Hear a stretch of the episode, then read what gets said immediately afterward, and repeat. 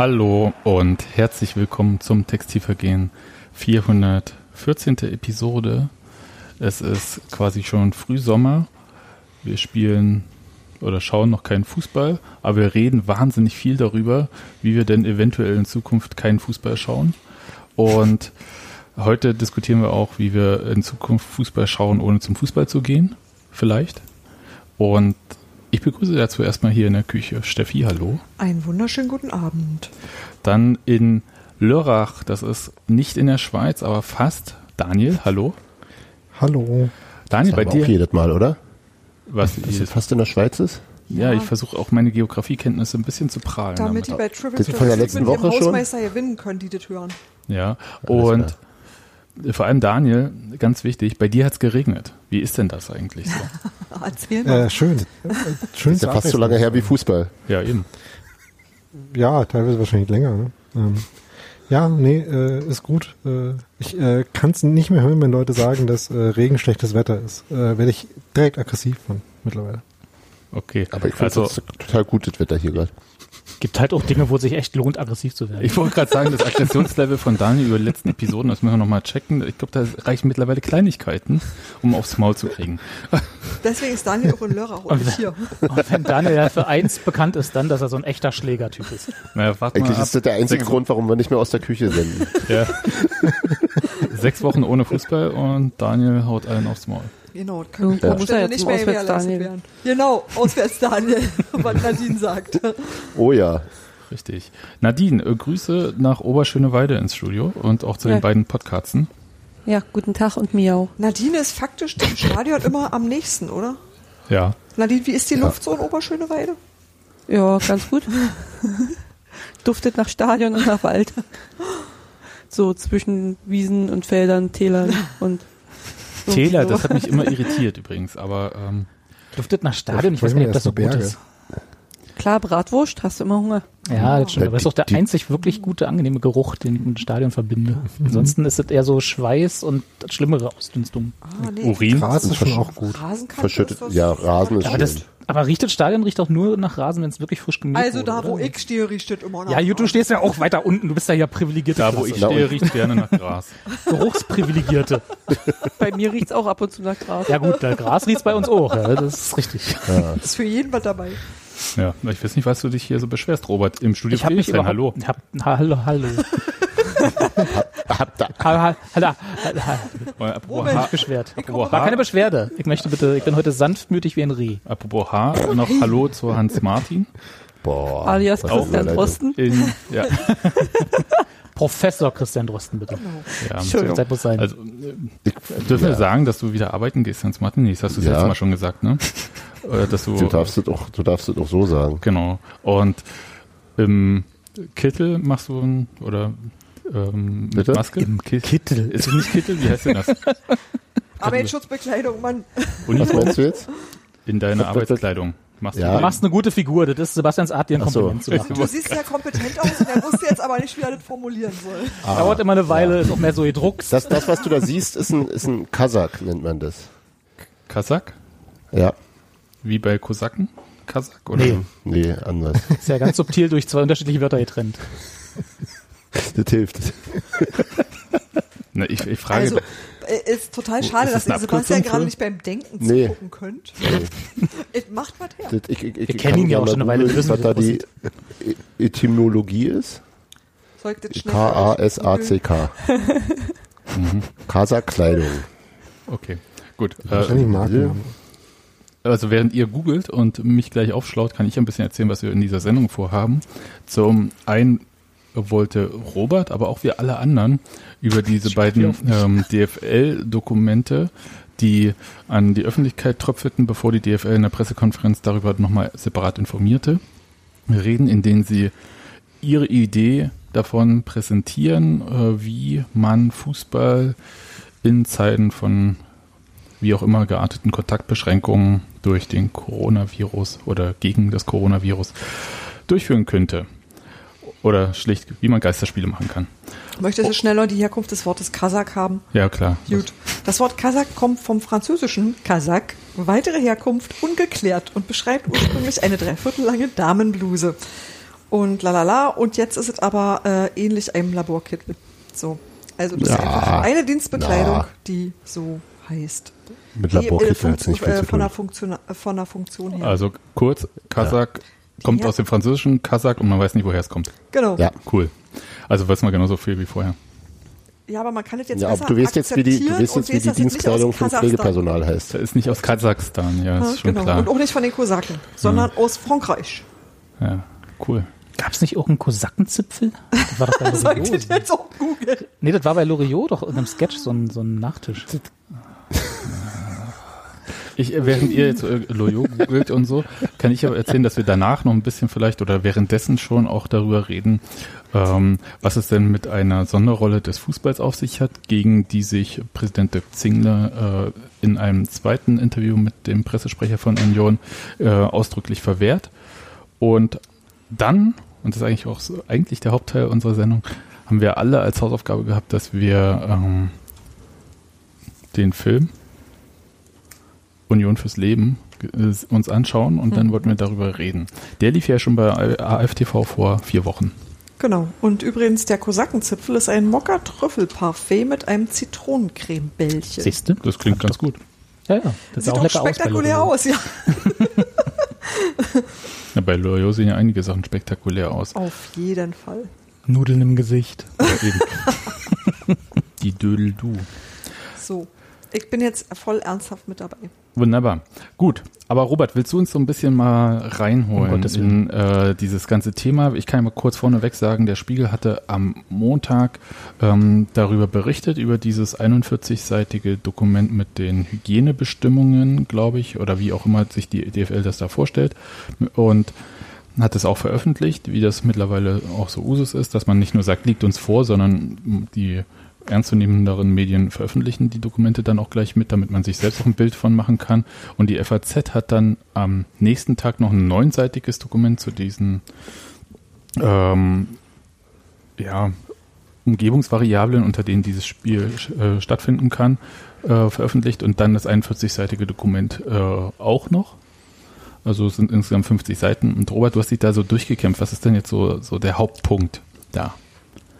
Puh, Da stellst du eine Frage. ja, Also, klar. Ich bin froh, dass ich sie nicht beantworten muss. ja, danke. Bitte. Ähm, also so wie ich es verstehe, sagen wir mal so, dann ist das ein Konzeptpapier, wie also ein äh, Spieltag gestaltet werden kann und äh, abgegrenzt werden kann, sowohl im Stadion als auch die einzelnen Bereiche, die für die Durchführung dieser, dieses Spieltages äh, wichtig sind, ähm, wo eine Menge Annahmen getroffen wurden, wie viele Leute zum Beispiel dafür wichtig sind. Also sei es also natürlich 22 Spieler auf dem Platz und die entsprechenden Kontingente auf den Bänken und was alles zum Verein gehört, aber eben auch sowas wie äh, Sanitätsdienst, Feuerwehr, Polizei, ähm, Ordner tatsächlich auch gar nicht so knapp, also die im Zweifel wahrscheinlich äh, im, um das Stadion herumstehen, um irgendwie unverbesserliche Fans abzuhalten. Und äh, dann eben auch Fotografen, wobei ich es interessant finde, dass zumindest in diesem, in diesem, in dieser Präsentation der Taskforce Sportmedizin von drei Fotografen zu, die Rede ist, die im Stadioninnenraum sein dürfen. Das sind wahrscheinlich Agenturfotografen Genau, von drei Agenturen. Vermutlich, genau. DPA, Reuters und äh, hier SID, Ja. würde ich sagen. Die dann jeweils eine Seite des Spielfeldes für sich ich haben. weiß gar nicht, ob sozusagen. SID selber Fotoreporter hat, sonst vielleicht AFP. Aber jedenfalls werden es wahrscheinlich Agenturfotografen sein und die anderen werden alle in die Röhre gucken. Oder halt die Fotos dann nehmen müssen. Naja, Also, achso, du ja meinst die Fotografen. Fotograf. Ja, ja, nee, nee, 50 nee, das- Fotos das- von anderen.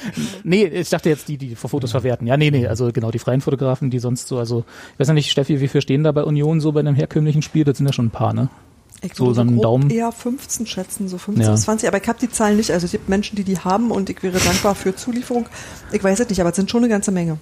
Also erheblich weniger als normal, sag ich mal. Ja. Und äh, dann gibt's auch Vorschriften, wie, was ich ganz lustig fand, wie zum Beispiel von den ähm, die Leute, die das Fernsehsignal produzieren, dann im Ü-Wagen gesessen werden darf. Ne? Also wo sie tatsächlich so eine Skizze drin hatten von so wird der Ü-Wagen normalerweise besetzt und dann gibt's halt so und jetzt dürft ihr nur noch so im Corona-Betrieb muss immer mindestens ein Sitz quasi dazwischen Platz sein mit entsprechenden Scheiben dazwischen und einem mobilen Waschbecken, das im Prinzip so drei Kästen sind mit einem mit einem Wasserhahn oben dran.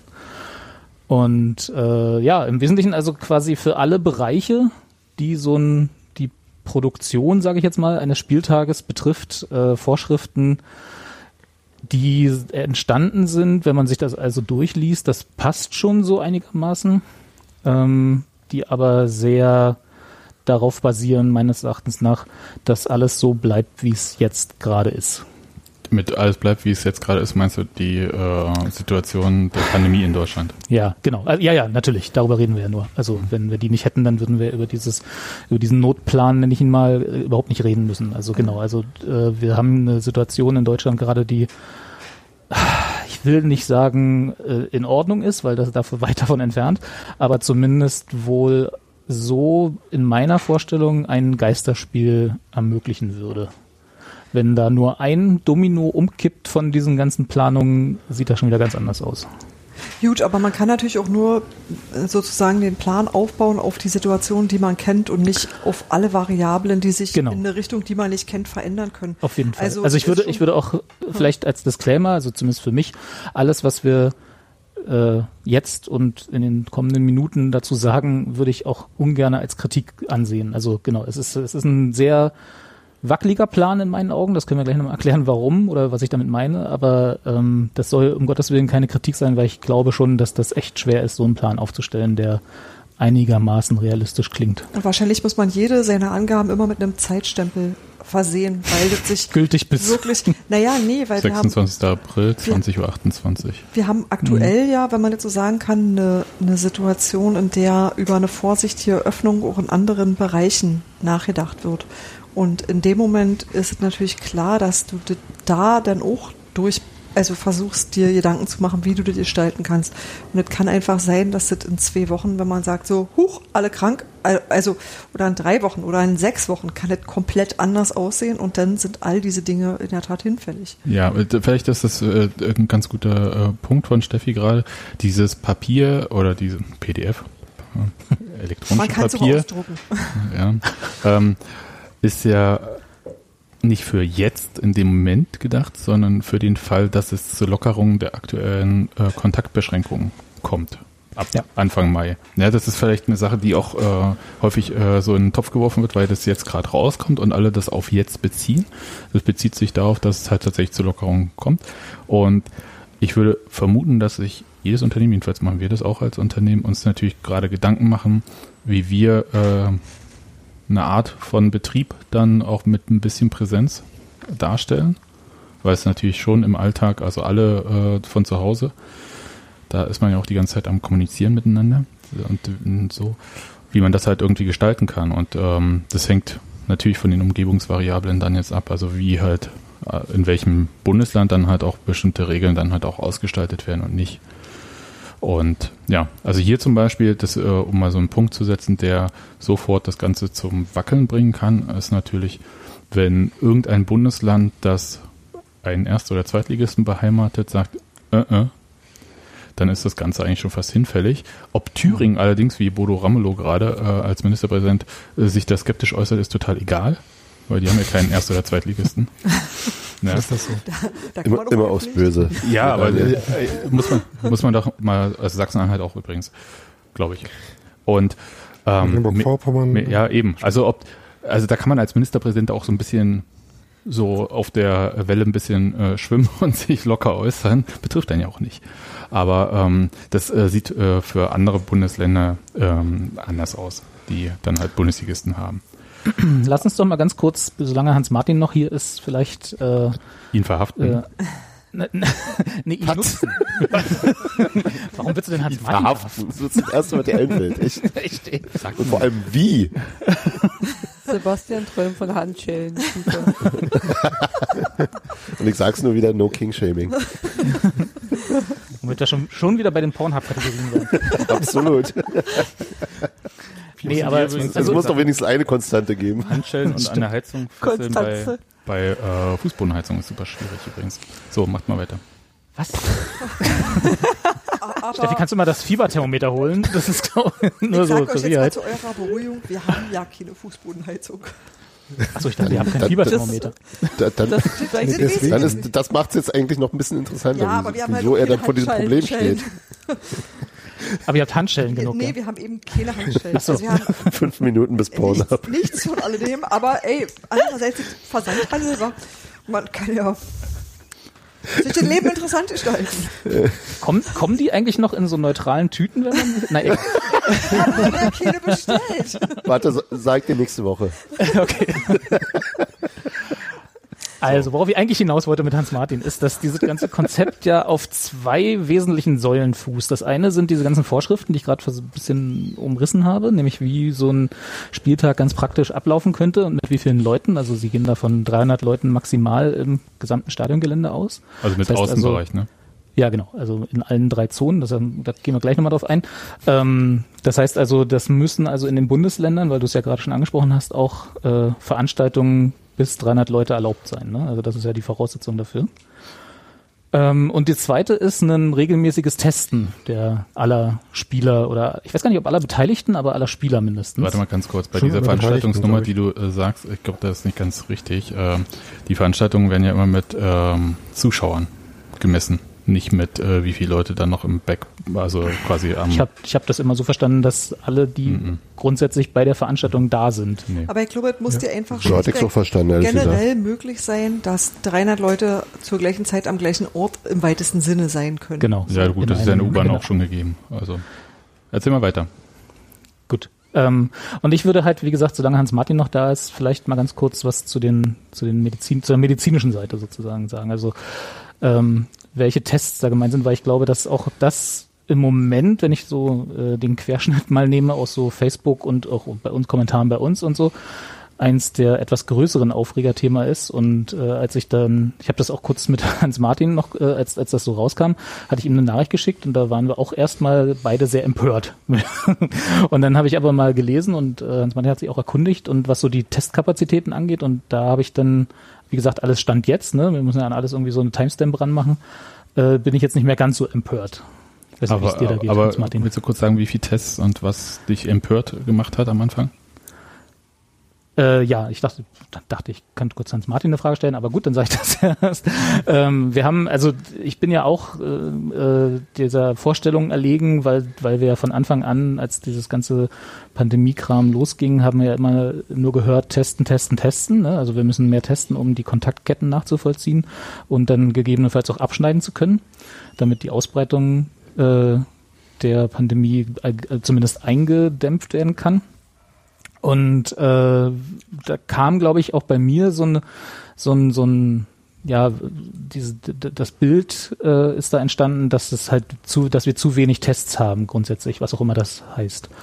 Und äh, jetzt mischt sich das halt mit so einem Anspruch, Fragezeichen oder Anführungszeichen des Fußballs, äh, dass, dass wir halt wöchentlich irgendwie mehrere tausend Menschen gefühlt testen können, die, sagen wir mal, jetzt nicht unbedingt systemrelevant sind. Ich weiß, das sehen Fußballfans auch anders, aber grundsätzlich ist natürlich die Austragung einer Bundesliga jetzt nicht so, dass, dass das als erstes in der Prio-Liste steht von Leuten, die man testen müsste. Ne? Da würde mir jetzt persönlich auch sämtliches Pflegepersonal und, keine Ahnung, Busfahrer und so halt Leute, die wirklich äh, die Gesellschaft am Laufen halten, gerade eher einfallen als Fußballer. Und das kreuzte sich dann mit dieser Ankündigung, dass wir haben jetzt hier so einen Plan, und dann habe ich angefangen zu gucken und ähm, habe eine halbwegs aktuelle Meldung gefunden auf dem, äh, auf der, also aus, von einer Pressemitteilung der äh, akkreditierten Labore in der Medizin. Ich weiß nicht, ob Hans-Martin da was sagen kann, was das, äh, was das für ein Nee. Verein ist. Nee, gut. Nee, sa sagt er Ähm, wirklich gar nicht. Hab ich noch nie, vorher noch nie gesehen. ähm, scheint ein Dachverband oder Dachverein von eben genau den Laboren in Deutschland zu sein. Und die haben also äh, die Statistik veröffentlicht in der KW 16, das ist die Woche ähm, nach Ostern, glaube ich. Einen Kalender aufmachen. Ja. Sebastian, Ja. du bist doch jemand, der, der so KWs immer Ja, Ja, steht, letzte steht, Woche. im, steht, Die- steht im Teaser KW 10. ihrer, ihrer, ihres Textes. Ist vom Ah, ja, 15. oder? 15. April. Yep. Genau, Also, die Pressemitteilung ist vom 21. und bezieht sich auf die KW 16. Auf die Woche davor. In der Woche nach Ostern, ja. Mhm, Okay, also hinreichend aktuell, sage ich mal. Und da sah es wohl so aus, dass in Gesamtdeutschland oder in allen Labors in Deutschland, die die also in diesem Verein haben, vermutlich, ähm, 260.000 Tests durchgeführt wurden, was ja erstmal nach einer Menge klingt. Sie aber Kapazitäten von 640.000 Tests pro Woche haben Ja. in, in allen Labors, die dort angeschlossen sind. Das heißt also, dass die Aussage, die ja die DFL, mehr hat die DFL ja nicht gesagt, dass genug Tests im Moment, ne, Timestamp, äh, verfügbar sind, durchaus haltbar ist, also durchaus stimmt. Und diese Zahl mit den 20.000 Tests der DFL. 260.000. Achso, Nee, die, die, mit ja, der DFL so, hm? bezog die sich auf Woche oder bis zum Ende der Saison? Das habe ich auch nicht ganz verstanden. Das ist, ja, das stimmt, da hast recht. Also, ich weiß nicht, 20.000 pro Woche wären ja schon viel, ne? Ja, eben dachte ich Eben, auch. ich glaube, das war insgesamt. Ja, und dann, äh, also wenn man. Na, sie wollten noch die Spieler zweimal die Woche testen, richtig? ja, Richtig. 30. Al- Also sagst du Oh. 30 Spieler, äh, 36, sind- bist du bei, was haben wir dann?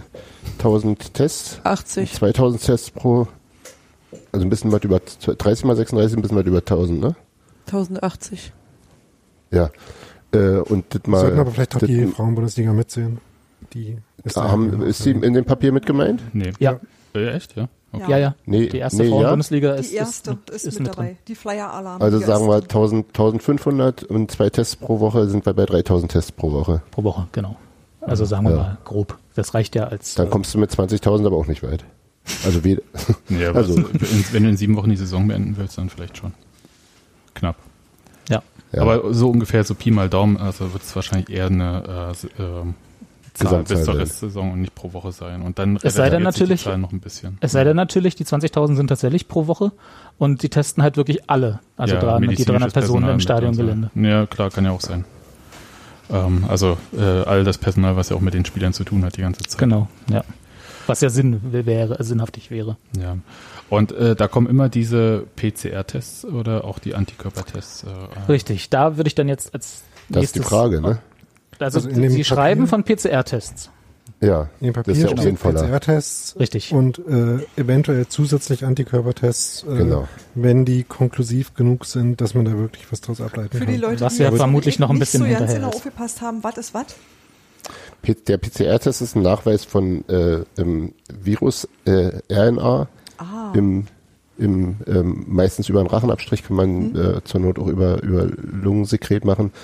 Und der weist sozusagen relativ frühzeitig und relativ ähm, äh, spezifisch und sensitiv äh, ähm, Anwesenheit von Virus nach. Also eine Spezifisch Infektion. und sensitiv heißt, äh, es Heißt zeigt, spezifisch- äh, wenn es da ist und es zeigt nicht, wenn es nicht da ist. Genau. okay. Genau, was du da machst, ist, du nimmst einen Abstrich Andersrum, äh, aus aber. dem Rachen äh, und Ja.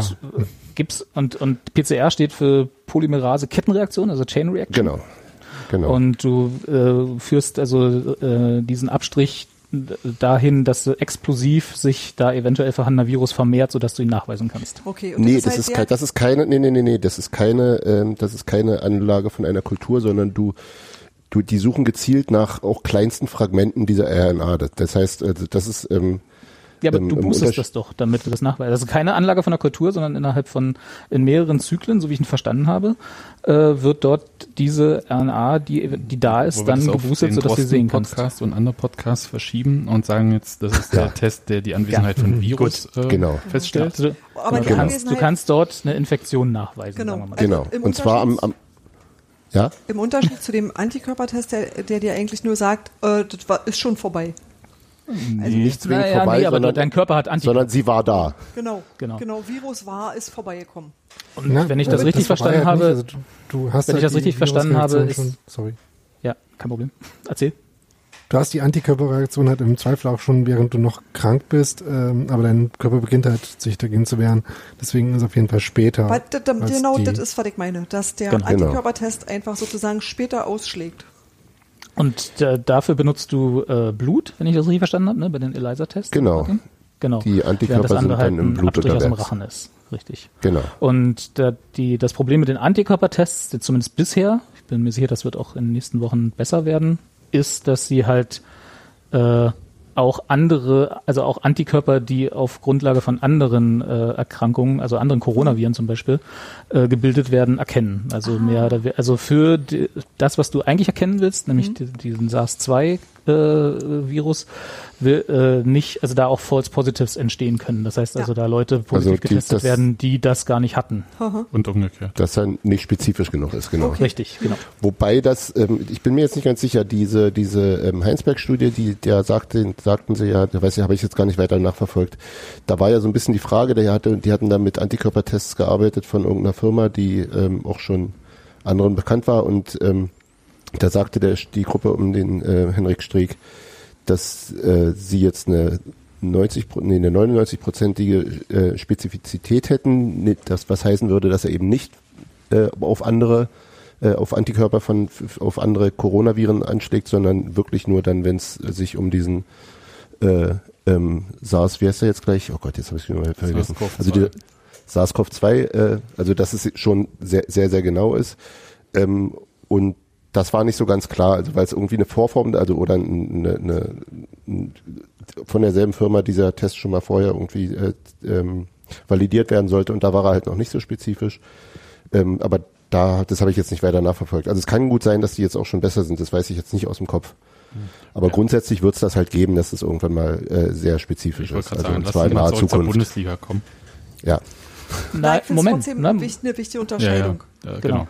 Und was halt der, ähm, also nicht, dass die Antikörpertests irgendwie nichts wert wären, das ist Quatsch, aber die, was halt der in Anführungsstrichen Nachteil ist, ist, dass du damit halt nur nachweisen kannst, dass ein Infizierter oder ein, ein Be- Betroffener die Krankheit äh, quasi schon hatte, ne? Also was wir ja gerade gesagt haben, natürlich schon während der während der Krankheit äh, werden schon Antikörper gebildet, aber wahrscheinlich werden die meisten, die darüber äh, identifiziert werden, das erst da da wird das erst passieren, wenn quasi das äh, die Inkubationszeit schon fast vorbei ist. Auch könnte man ja eine Studie, Ja, wenn also die so man kann's- getestet werden, die Ähm. Bundesliga-Spieler, könnte man mit denen ja eine Studie machen. Wird genau, dafür, dafür, sind die, auch quasi dafür, vorgeschlagen. Ach so. dafür sind die Antikörpertests ja auch eigentlich nur sinnvoll. Die sind nicht Ja. sinnvoll dazu, äh, also sozusagen, um mal kurz, kurz zurückzukehren. Dafür, was die, warum die DFL gern testen möchte, nämlich, damit sie nicht Spieler, die ähm, ähm, diesen, dieses Virus in, mit sich tragen, also die infiziert sind, auf andere, auf andere uninfizierte Spieler treffen und die anstecken. Dafür ist ausschließlich die PCR-Testung geeignet. Wenn man zusätzlich Antikörpertests macht, äh, ist das sozusagen aus epidemiologischer Hinsicht vielleicht hilfreich, um Erkenntnisse zu gewinnen über Infektionsketten, Infektionsmechanismen und in welchen Situationen was wie passiert. Aber das hat für den Schutz der jeweils anderen Spieler, der Leute, die mit ihnen in Berührung kommen und zur Verhinderung von weiterer Ansteckung ist das nicht geeignet. Aber diese Also Tests, ist im Grunde für unseren, für unsere Frage jetzt völlig nachrangig eigentlich. Genau, das ist nur, nur, nur ein Nebeneffekt, den man noch mitnehmen kann. Wenn man so viele Leute regelmäßig testet, kann man das dann gleich mittesten. Und äh, diese vielen Tests sind aber notwendig, damit halt, wenn ein Spieler infiziert ist oder eine Spielerin in der Frauenbundesliga, dass man dann nicht alle, die mit der Person in Kontakt waren, nämlich die Mannschaft, äh, sofort in Quarantäne schickt, oder? Habe ich das Äh, richtig das ist verstanden? nochmal ein paar Schritte weiter jetzt. Erstmal ist es dazu da, dass du nicht jemanden Infiziertes auf jemanden Uninfizierten Genau. loslässt. Ja. Genau. Was du dann, wie du dann auf einen positiven, vermeintlich positiven Test reagierst, das steht tatsächlich in diesen Papieren gar nicht drin, wenn ich das richtig gesehen habe, sondern das ist dann, das wird, das wird wahrscheinlich eher dann so gehandhabt wie, okay, dann schauen wir mal, wie die Ketten dann sind, Was dann wie viele passiert, Leuten da kon der Kontakt hatte oder die Spielerin Kontakt hatte und genau, also da, das ist dann eine Einzelfallabwägung. Okay, also geht es ja in diesen Dokumenten, äh, in den beiden, nur um den reinen Spielbetrieb und es geht aber auch Ja. ein bisschen um den Trainingsbetrieb, habe ich das richtig verstanden? Auch ja, klar. Das Deswegen ist, ja auch die äh, zwei Tests mindestens pro Woche. Äh, ja, die sind auch für Geisterspielwochen, äh, Geisterspielwochen, ja, die sowieso für englische Wochen. vor Englische allem, Geisterspielwoche. Juhu. Englische Geisterspielwoche. Ah, ja, ja, das auch, aber, aber sie hatten ja schon geschrieben, dass sie mindestens zwei Tests pro Woche haben und bei Geist, bei englischen Wochen gegebenenfalls mehr. So hatte ich Äh, genau, da beeinflusst halt noch das Timing, weil ähm, es wird halt immer angestrebt, dass man die Resultate hat, bevor man sich quasi in den Bus setzt und zum Spiel fährt, damit Ja. man halt, wenn ein Test positiv ist, sinnvollerweise dann auch diesen Treffpunkt schon vermeidet. Aber da müsstest Und- du sie ja eigentlich schon, eigentlich schon äh, dann in Quarantäne halten zwischen, ab, zwischen dem Abstrich und dem äh, Eintreffen des PCR-Ergebnisses. Genau. Ja, das ist ja genau jetzt der interessante Punkt eigentlich, ne? Die ganze äh, Timing-Frage. Denn die Ja. Frage ist ja, ab wann ist jemand vielleicht infiziert, ab wann ist er so infiziert oder sie, äh, dass man es nachweisen kann und ab äh, wann ist er selber infektiös oder sie. Und ähm, da ist halt jetzt die Frage, ist quasi dieser Zeitraum, den man hat, äh, in dem Leute halt getestet werden äh, und auf andere treffen, ausreichend kurz, dass das ganze, äh, der ganze Zeitraum, in dem sie infiziert sein könnten, seit sie das letzte Mal getestet wurden, und dann das Ergebnis vorliegt, ist der kurz genug, dass das alles noch in die Phase fällt, bevor sie selber wieder infektiös sind. Hm. Ja. Das ist die entscheidende äh, medizinische Frage, äh, zu der quasi abgesehen der davon, äh, wo man die Tests herbekommt, ja genau, äh, abgesehen davon, wo man die Tests herbekommt, ob das quasi überhaupt ein sinnvolles Konzept ist. Genau.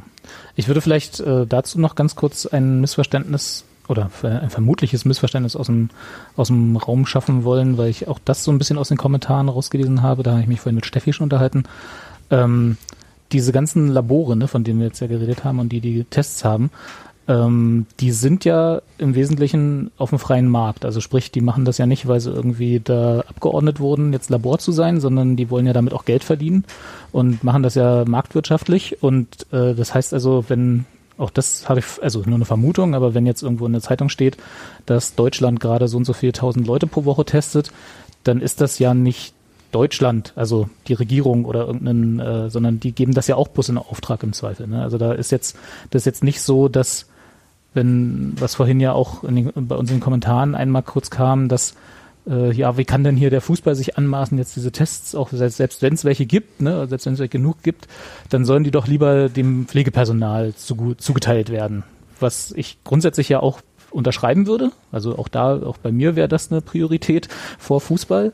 Ähm, nur das ist halt nichts, wofür die DFL was kann im Zweifel. Also das ist jetzt keine Kritik, die man an diesem Konzeptpapier äh, ausüben sollte oder kann meines Erachtens nach, weil die Krankenhäuser ja durchaus, wenn es so viele Tests gibt, für ihr Pflegepersonal auch Tests bestellen könnten oder machen lassen können, oder? Hans Das Martin? hat Wie mit der Privatisierung des Gesundheitswesens zu tun, oder? Dass man sagt, ich Das möchte gerne im durchaus, Gesundheitswesen profitabel arbeiten. Das ist eine generell eine nicht so gute Idee, aber es wird halt so gemacht, dass medizinische Dienstleistungen halt verkauft werden an Stellen, wo sie eigentlich kostenlos sein sollten, sinnvollerweise. Naja, kostenlos. Nicht aber kostenlos, aber wo die Kostenübernahme gesichert ist. So. Also wo Genau. der Staat sagt, ich, Ja. habe ein, ich, Verfügbar. ich, ich als Staat Ich, habe ich würde auch gern Geld bekommen für das, was ich tue, ja. Ja. Was? So ist nicht. Was das nicht aus altruistischen Gründen? Was fällt dir ein? shame on you. Nein, aber wie Ja, ist das na- denn, wenn du bist ja direkt Betroffener tatsächlich davon und wenn jetzt äh, und du kriegst ja, wenn ich das, also klär uns da gerne auf, aber du kriegst da jetzt erstmal keine zwei Tests pro Woche, oder? Nee. Wie, wie Äh, Kompass. Also, ähm, das, also das, äh, die äh, Krankenhäuser müssen die natürlich genauso in Auftrag geben wie alle anderen äh, Laborleistungen, die sie in Auftrag geben, es sei denn, sie machen es selbst, aber dann müssen sie es eben intern äh, dann auch abrechnen ähm, mit den Krankenkassen.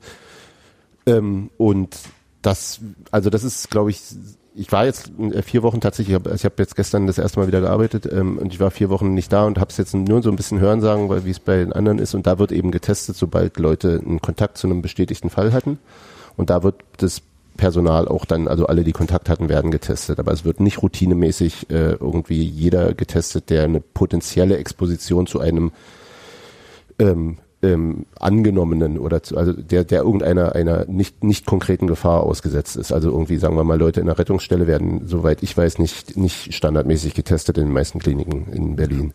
Ich wollte gerade sagen, das Ähm, ist ja von jedem, ähm, sagt man, das- äh, Gesundheitsanbieter ähm, Kann abhängig. man sagen, wenn man sowas sagen möchte. Krankenhausbetreiber Ja. und so weiter, ja. Oder Ich, Pflegezentrum ich, ich immer. biete dir ein bisschen Gesundheit an. ja, ähm, ihr wisst schon was. Und der, der, der andere Aspekt ist, dass natürlich dadurch, dass ähm, es ja auch quasi die Order gab, dass äh, bis, ich glaube, das, das fällt jetzt äh, langsam ähm, in Erwartung der ersten großen Welle, die ja irgendwie ausblieb, ähm, Gott sei Dank äh, den die Krankenhäuser auch angewiesen wurden, zum Beispiel elektive äh, Operationen zu unterlassen, also sprich irgendeine ähm, Materialentfernung von deinem, von deiner Platte aus dem Unterarm, die auch noch in drei Monaten locker gemacht werden kann, die durfte dann also nicht gemacht werden. Und äh, über Operationen verdienen Krankenhäuser halt sehr viel Geld. Und äh, da gab es ja schon relativ frühzeitig im März schon irgendwie aus der Lausitz, wenn ich mich recht erinnere, so das erste Krankenhaus, das sagte, wenn das hier so weitergeht, sind wir halt im Mitte Mai zahlungsunfähig. Sprich, die Krankenhäuser haben auch gerade ein bisschen zu rudern mit dem Geld. Und könnte ich mir auch gut vorstellen, dass das reinspielt. Und das, das äh, ähm, würde ja so auch so ein bisschen erklären, warum es diese, diese, äh, Kapa diese ungenutzten Testkapazitäten gibt, von denen Robert vorhin erzählte, von diesem ähm, von dieser Labordachorganisation und ähm, ich habe auch so ein bisschen Kontakte zu, äh, also ich kenne Leute, die die ähm, ähm, In Informationen halt haben über über genau die in, in, in Labors arbeiten und das zum Beispiel in, in einem bestimmten Labor in Berlin äh, da eben teilweise diese Geräte stehen, die die Testreagenzien vorrätig sind und nur weiß ich nicht, ein Drittel der, der nutzbaren Kapazität derzeit abgerufen wird, also in Auftrag gegeben wird und bearbeitet wird, weil einfach niemand Tests bestellt. Weil es wahrscheinlich wahrscheinlich ein- entweder eine Kostenfrage ist oder, oder aber es eben auch die Überlegung ist, die Sachen noch äh, vorzuhalten für das, also könnte halt auch sein, weiß ich nicht genau, vorzuhalten für Zeiten, in denen es äh, denen es einen größeren Bedarf ja, gibt. Man muss ja auch sagen, also jetzt, äh, wir entfernen uns immer noch weit von der Bundesliga, aber da- das sind ja auch Themen, da hängt ja nicht nur, also ist ja nicht mit Testkapazitäten alleine getan, sondern die müssen ja auch gemacht werden, diese Tests. Also das heißt, vorher diese Proben geholt. Und im Moment passiert sehr viel über die Gesundheitsämter, die traditionell extrem mager ausgestattet sind, personell. Und muss man Da gibt's aber freundlich- tatsächlich in dem Konzeptpapier eine, eine Seite zu. Äh, äh, wie die ja, DFL also- jetzt die deutschen Gesundheitsämter ausstattet. Nein, dazu nicht. Aber wie quasi. Mit Fußbällen. genau. Äh, da, da, die, ist die Vereine, also vermutlich die austragenden Vereine, sind angehalten, ähm, eine Vollzeitstelle oder je, also eine, eine feste Person zu haben, die diese Tests macht. Dann, Ja, das, äh, das, das werden die auch hinkriegen. Die haben ja auch. ich meine bloß äh, nicht, dass jetzt der Eindruck entsteht, dass dort auch noch die Gesundheitsämter damit belastet werden. Nein, das nicht, aber ich wollte nur sagen, mit den äh, Testkapazitäten äh, in Deutschland prinzipiell abrufen und so weiter und so fort. Man muss ja auch testen. Und äh, bisher, also so Genau. wie du es schilderst, Hans Martin, ist es ja so der allgeme allgemeine Vorgehen. Das heißt, man testet Leute mit äh, Symptomen und man testet die Leute, die mit positiven Fällen in Kontakt waren. Na, in, in, freier Wildbahn wirst du nicht mit reinem Kontakt getestet. Also solange du, also da habe ich einen Verfall in der Familie.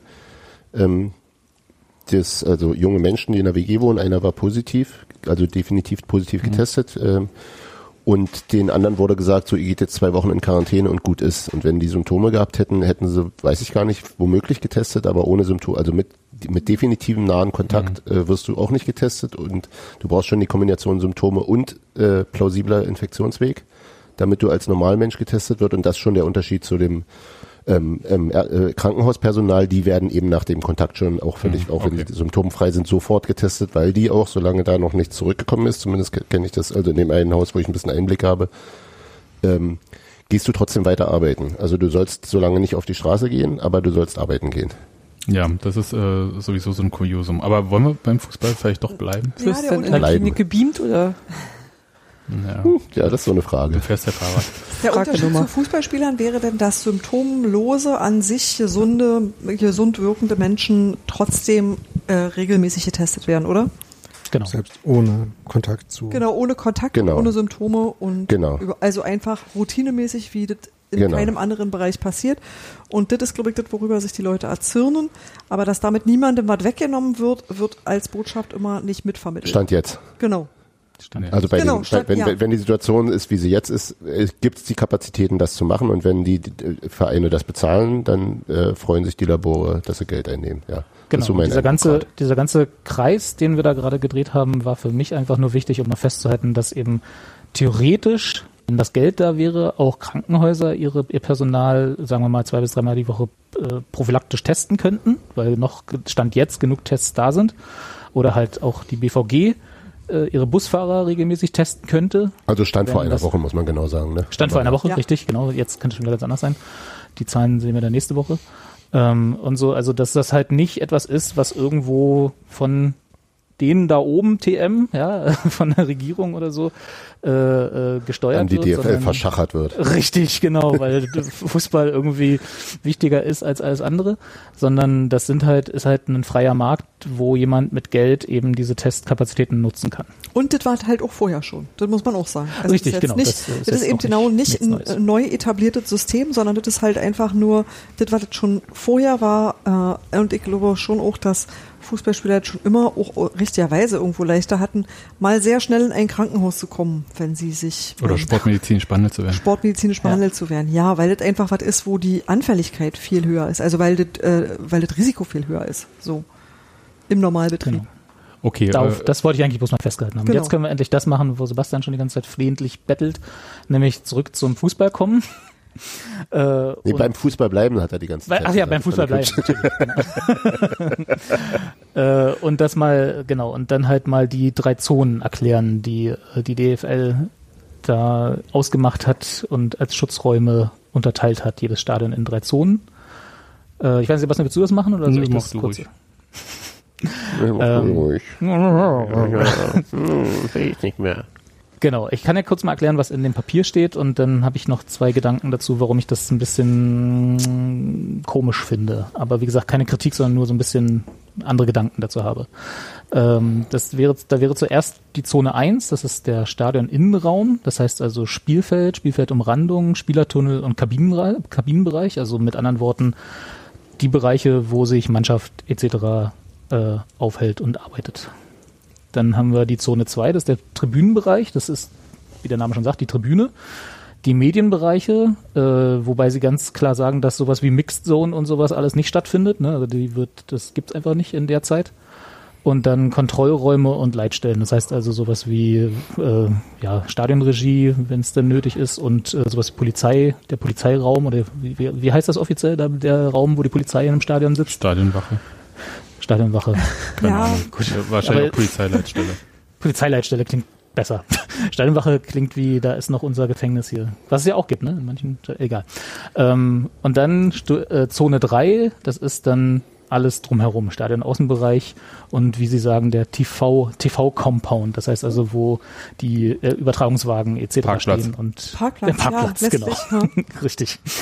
Ähm, genau, und da gibt's halt dann äh, Vorschriften, wie viele Leute in diesen Zonen, also wie gesagt, wir gehen immer davon aus, im Gesamtraum, also in allen drei Zonen, nicht mehr als 300 für einen veranstalteten Spieltag. 300 Personen maximal im gesamten Stadiongelände. Und sie sagen, dass es pro Zone nicht mehr als 100 Personen zeitgleich geben darf. Das, und sie werden nicht gegen, gegeneinander aufgerechnet, was ich eine schöne, schöne Einschränkung fand. Das heißt also, wenn, sie geben das Beispiel, wenn in Zone 1, also im Stadioninnenbereich, dürfen nicht 150 Personen sein, während in Zone 2 nur gerade 50 sind. Und, und im Sonst Schnitt hätte man der einfach von vornherein sagen können, insgesamt 300, oder? richtig, Wenn man es aufrechnen könnte. genau. Ja, weil es sagt Also es- letzten Endes, das macht, ermöglicht dir, das, war jedenfalls mein Gedanke, die Teilung zu sagen, du, wir haben ja eigentlich hier eine 100-Personen-Veranstaltung, dort davon abgegrenzt eine weitere 100-Personen-Veranstaltung.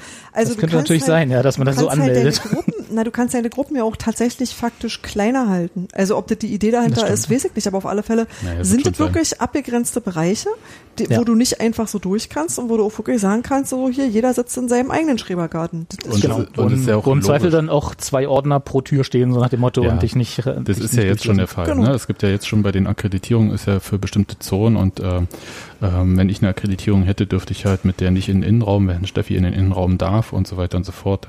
Genau. Also das, kann, das ist ja jetzt schon so, also die Stadien sind ja auch so gestaltet, dass man das kontrollieren kann. Insofern setzt man da ja auch einfach drauf auf.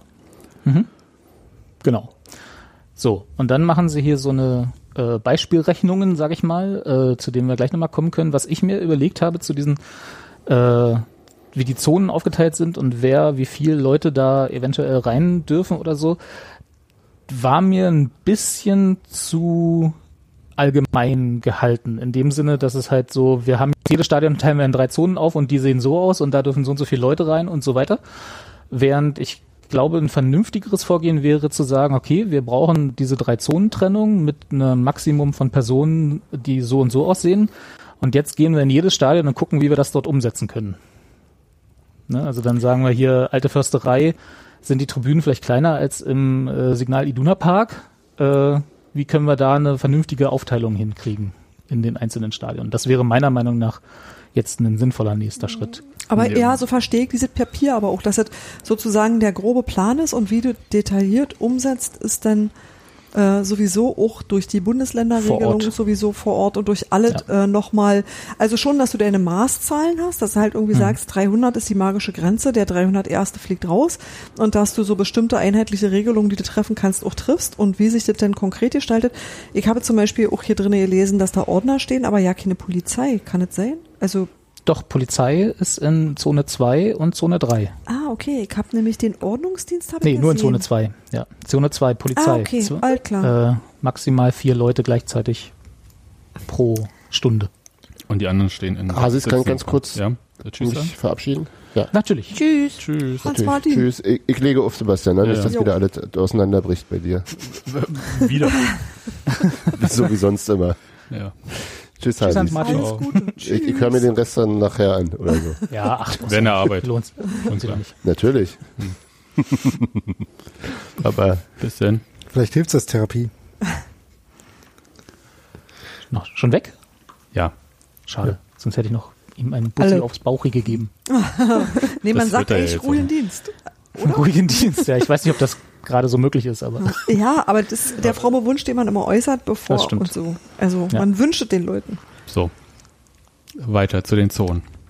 Genau, also die es und es gibt für gewisse ähm, wie sagt man Funktionen, also Leute, die eine Funktion haben, äh, auch die dürfen, wie wir es ja schon gesagt haben, nicht äh, durch die verschiedenen Funkt äh, Zonen durch durchlatschen. Ne? Also da ist halt sehr stark eingegrenzt, wo Balljungen zum Beispiel, da sind dürfen vier Balljungen dürfen während des Spiels dabei sein und die dürfen aber dann auch nicht in Zone zwei oder äh, drei rein. Also natürlich dürfen sie nach Hause, aber jetzt nicht sich da irgendwie länglich vorm Spiel oder nach dem Spiel noch aufhalten. Ne? Also da ist, das ist einfach nicht vorgesehen. Und auch die Journalisten, äh, die zu zehnt sein dürfen, wenn ich das hier richtig sehe, während des Spiels, aber auch nicht davor und also nicht länglich davor und danach. Äh, und dann gibt's auch so einen schönen Stadionplan, wo die dann eingezeichnet sind. Ne? Die dürfen sich dann äh, alle vier Seiten irgendwie teilen und auf den Tribünen sein. Das fand ich ganz niedlich. Das finde ich hervorragend, dass du so einen, einen, einen eigenen, Blog, eigenen Blog für dich alleine hast. kann er endlich mal die Journalisten-Ultras äh, ausleben. ähm, äh, und so, also da ist halt relativ klar eingezeichnet, aufgezeichnet und aufgelistet, ähm, welche Funktionen wo sein dürfen. Genau. Und dann vermute ich mal, dass sich die dann intern, also zum Beispiel steht hier so eine, so eine Zeile Lizenznehmer, ne? Also alle die Medienpartner, die sind quasi fast überall, ne? Also die sind in jeder, in jeder Zone dürfen die, aber halt äh, nur mit unterschiedlichen Anzahlen und dann vermute ich mal, dass die sich dann intern abstimmen müssen, wer von ihnen dann in welcher Zone ist. Also wie fair, also ne, man könnte ja Gibt's so einen Staffelstab? Nein, eben nicht. Du darfst ja also ne- einmal rein, aber nicht halt wechseln dann. Sondern du machst halt, äh, du hast die drei Lizenznehmer, die im Innenraum sein dürfen, sind halt vor dem Spiel und nach dem Spiel äh, die Leute, die Kamera und Interview machen zum Beispiel. Mhm. Ne? Und die dürfen dann aber vermutlich, das steht jetzt hier nicht explizit, aber das würde in meinen Augen, äh, würde das so halbwegs Sinn machen, nicht in die, in, in den TV-Compound rein dann, weil sie halt dann nicht, nicht so eine Durchmischung haben wollen. Also natürlich, irgendwann gibt es die, weil vermutlich wird, wird, wird die Sky Crew auch gemeinsam anreisen und wieder abreisen. Das ist übrigens verboten, das steht weiter hinten. Ja, aber Keine das, du weißt ganz genau, dass es Fahrgemeinschaften passieren und nicht wird. Öffentlicher Nahverkehr. Naja, du darfst, du kannst dafür verwiesen Autos. werden. So wie bei anderen Sachen auch, wenn du Wenn das rauskommt, wenn, meinst du? Ja, wenn das jemand sieht, aber also tatsächlich gibt's die Anweisung in allen Bereichen auch, nutzen Sie nicht den öffentlichen Nahverkehr, bilden Sie Ja. keine Fahrgemeinschaften. Das steht an allen möglichen Stellen für alle möglichen Gruppen in den Hinweisen weiter hinten drin. aber Na gut, Sie haben ja Platz auf dem Parkplatz, ne? So Ja, ich Also- möchte mal kurz sagen, also das widerspricht ja auch der Arbeitswirklichkeit, dass äh, da irgendwer Field-Interviews macht und danach irgendwie noch wartet, bis die äh, Leute alle Kabel eingesammelt haben, um Genau, mit denen im LKW nach ja Hause zu fahren. Das passiert Nee, ja so aber zum. Beispiel, aber zum Beispiel Schiedsrichter reisen ja traditionell dann auch gemeinsam gerne mal an. Ja, die werden ja auch abgeholt vom Verein, vom gastgebenden Ja. Verein und so. Ne, Selbst aber, die, selbst die Mannschaft soll stückweise anreisen. Also selbst da steht irgendwie, können sie, äh, also die Heimmannschaft soll auf Kann man ihren ja Bus so einen Neuner verzichten. nehmen. Nee, die Heimmannschaft soll sowieso individuell anreisen und auf ihren Bus verzichten und die ähm, Gastmannschaft soll in mehreren ähm, Teilen anrücken. in mehreren kleinen Bussen. Ich- Aber wäre es nicht besser, wenn die Leute in ganzen Teilen kommen? Ja, nimm du mal die Arme, ich hab alle Beine. Ich sehe schon Marius, Werden in der Kabine zusammengeschraubt. ich sehe schon Marius Bilder also. auf seinem Nicht so. E-Tretroller irgendwie anfahren zum Spielen. Die kommen dann alle mit dem Skate oder Skateboard oder so. Ich Ja, war voll, bis da kann jetzt ja wohl überzeugt, dass ich schon mehrere Spiele von Spielern gesehen habe, wo aus Versehen zwei linke Füße angeschraubt wurden. Würde einiges erklären, ja. Das haben wir nämlich schon immer so gemacht. Und, und Nevin Subotic kommt da mit einem Drive Now. Nee, der kommt mit, mit, Der darf mit nicht so einem, Fahren. äh, Der Nee, kommt, wie Der darf ja nicht die erst Bahn Aufwärmung. fahren, genau. Verdammt, der muss auf Fahrrad fahren. kommt gejoggt, ist die Aufwärmung. Genau. Okay. Ja. Zwei er Minuten vor Spielbeginn ist er da. Genau. Läuft direkt durch, durchs Tor, aufs Feld. Was ist, Ja. was ist die Taktik? Alle klar.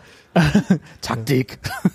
genau. Gut. Ja, also es ist, äh, ich sag mal so, es ist auf dem Papier klingt das alles so, als wäre, ich, als wäre es möglich, ist schon, ist schon fast zu viel gesagt. Ich, ich tue mich echt schwer, das zu bewerten. Zum einen, weil ich natürlich auch keine Ahnung habe, was da alles in den einzelnen Abteilungen und Bereichen äh, anders werden muss. Ne? Also bei so einem Ü-Wagen kann man sich das ja noch vorstellen, weil man Ü-Wagen hat man schon mal von drin gesehen, man weiß, die sitzen Man da eher ja auch in diesem Papier diese Bilder, wo sie schon Genau. diese äh, Zwischentrennwände da reingeschraubt Richtig. Und, und haben. die Sieht aus, als ob ich sie reingeschraubt hätte. Naja, nun. und die Sitzplätze, die halt äh, vorher besetzt waren und jetzt nachher besetzt werden müssen und so. Genau. Und auch so, man kann sich auch eine, eine Zweier-Teams von Journalisten auf der Tribüne verteilt vorstellen. Und man kann sich auch vorstellen, dass Leute halt im Innenraum arbeiten und dann halt durch einen eigenen Gang nach Hause müssen und keinen Kontakt haben zu allen anderen und so. Das kann man sich alles irgendwie vorstellen. Ich finde allerdings, und das meine ich, was ich vorhin gesagt habe mit wackelig, das ist halt alles, basiert alles darauf, dass dieses Konstrukt, was sie da aufgezeichnet haben und diese, diese, dieser Zeitplan, den sie da aufgemalt haben, halt genauso passiert und auch genauso klappt. Ja, da, hast- darf ich da was sagen dazu kurz?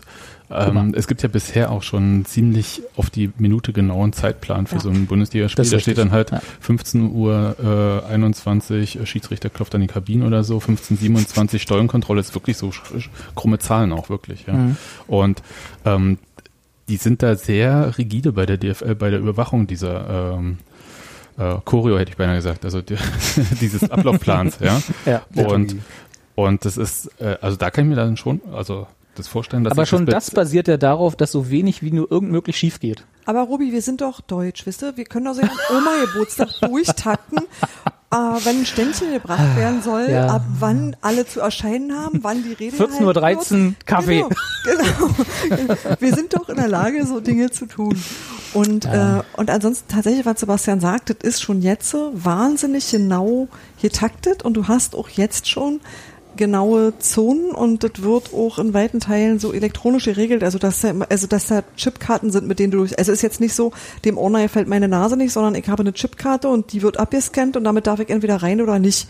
Also das ist das für alle, also das ist tatsächlich schon wahnsinnig reglementiert, das sieht man so nicht.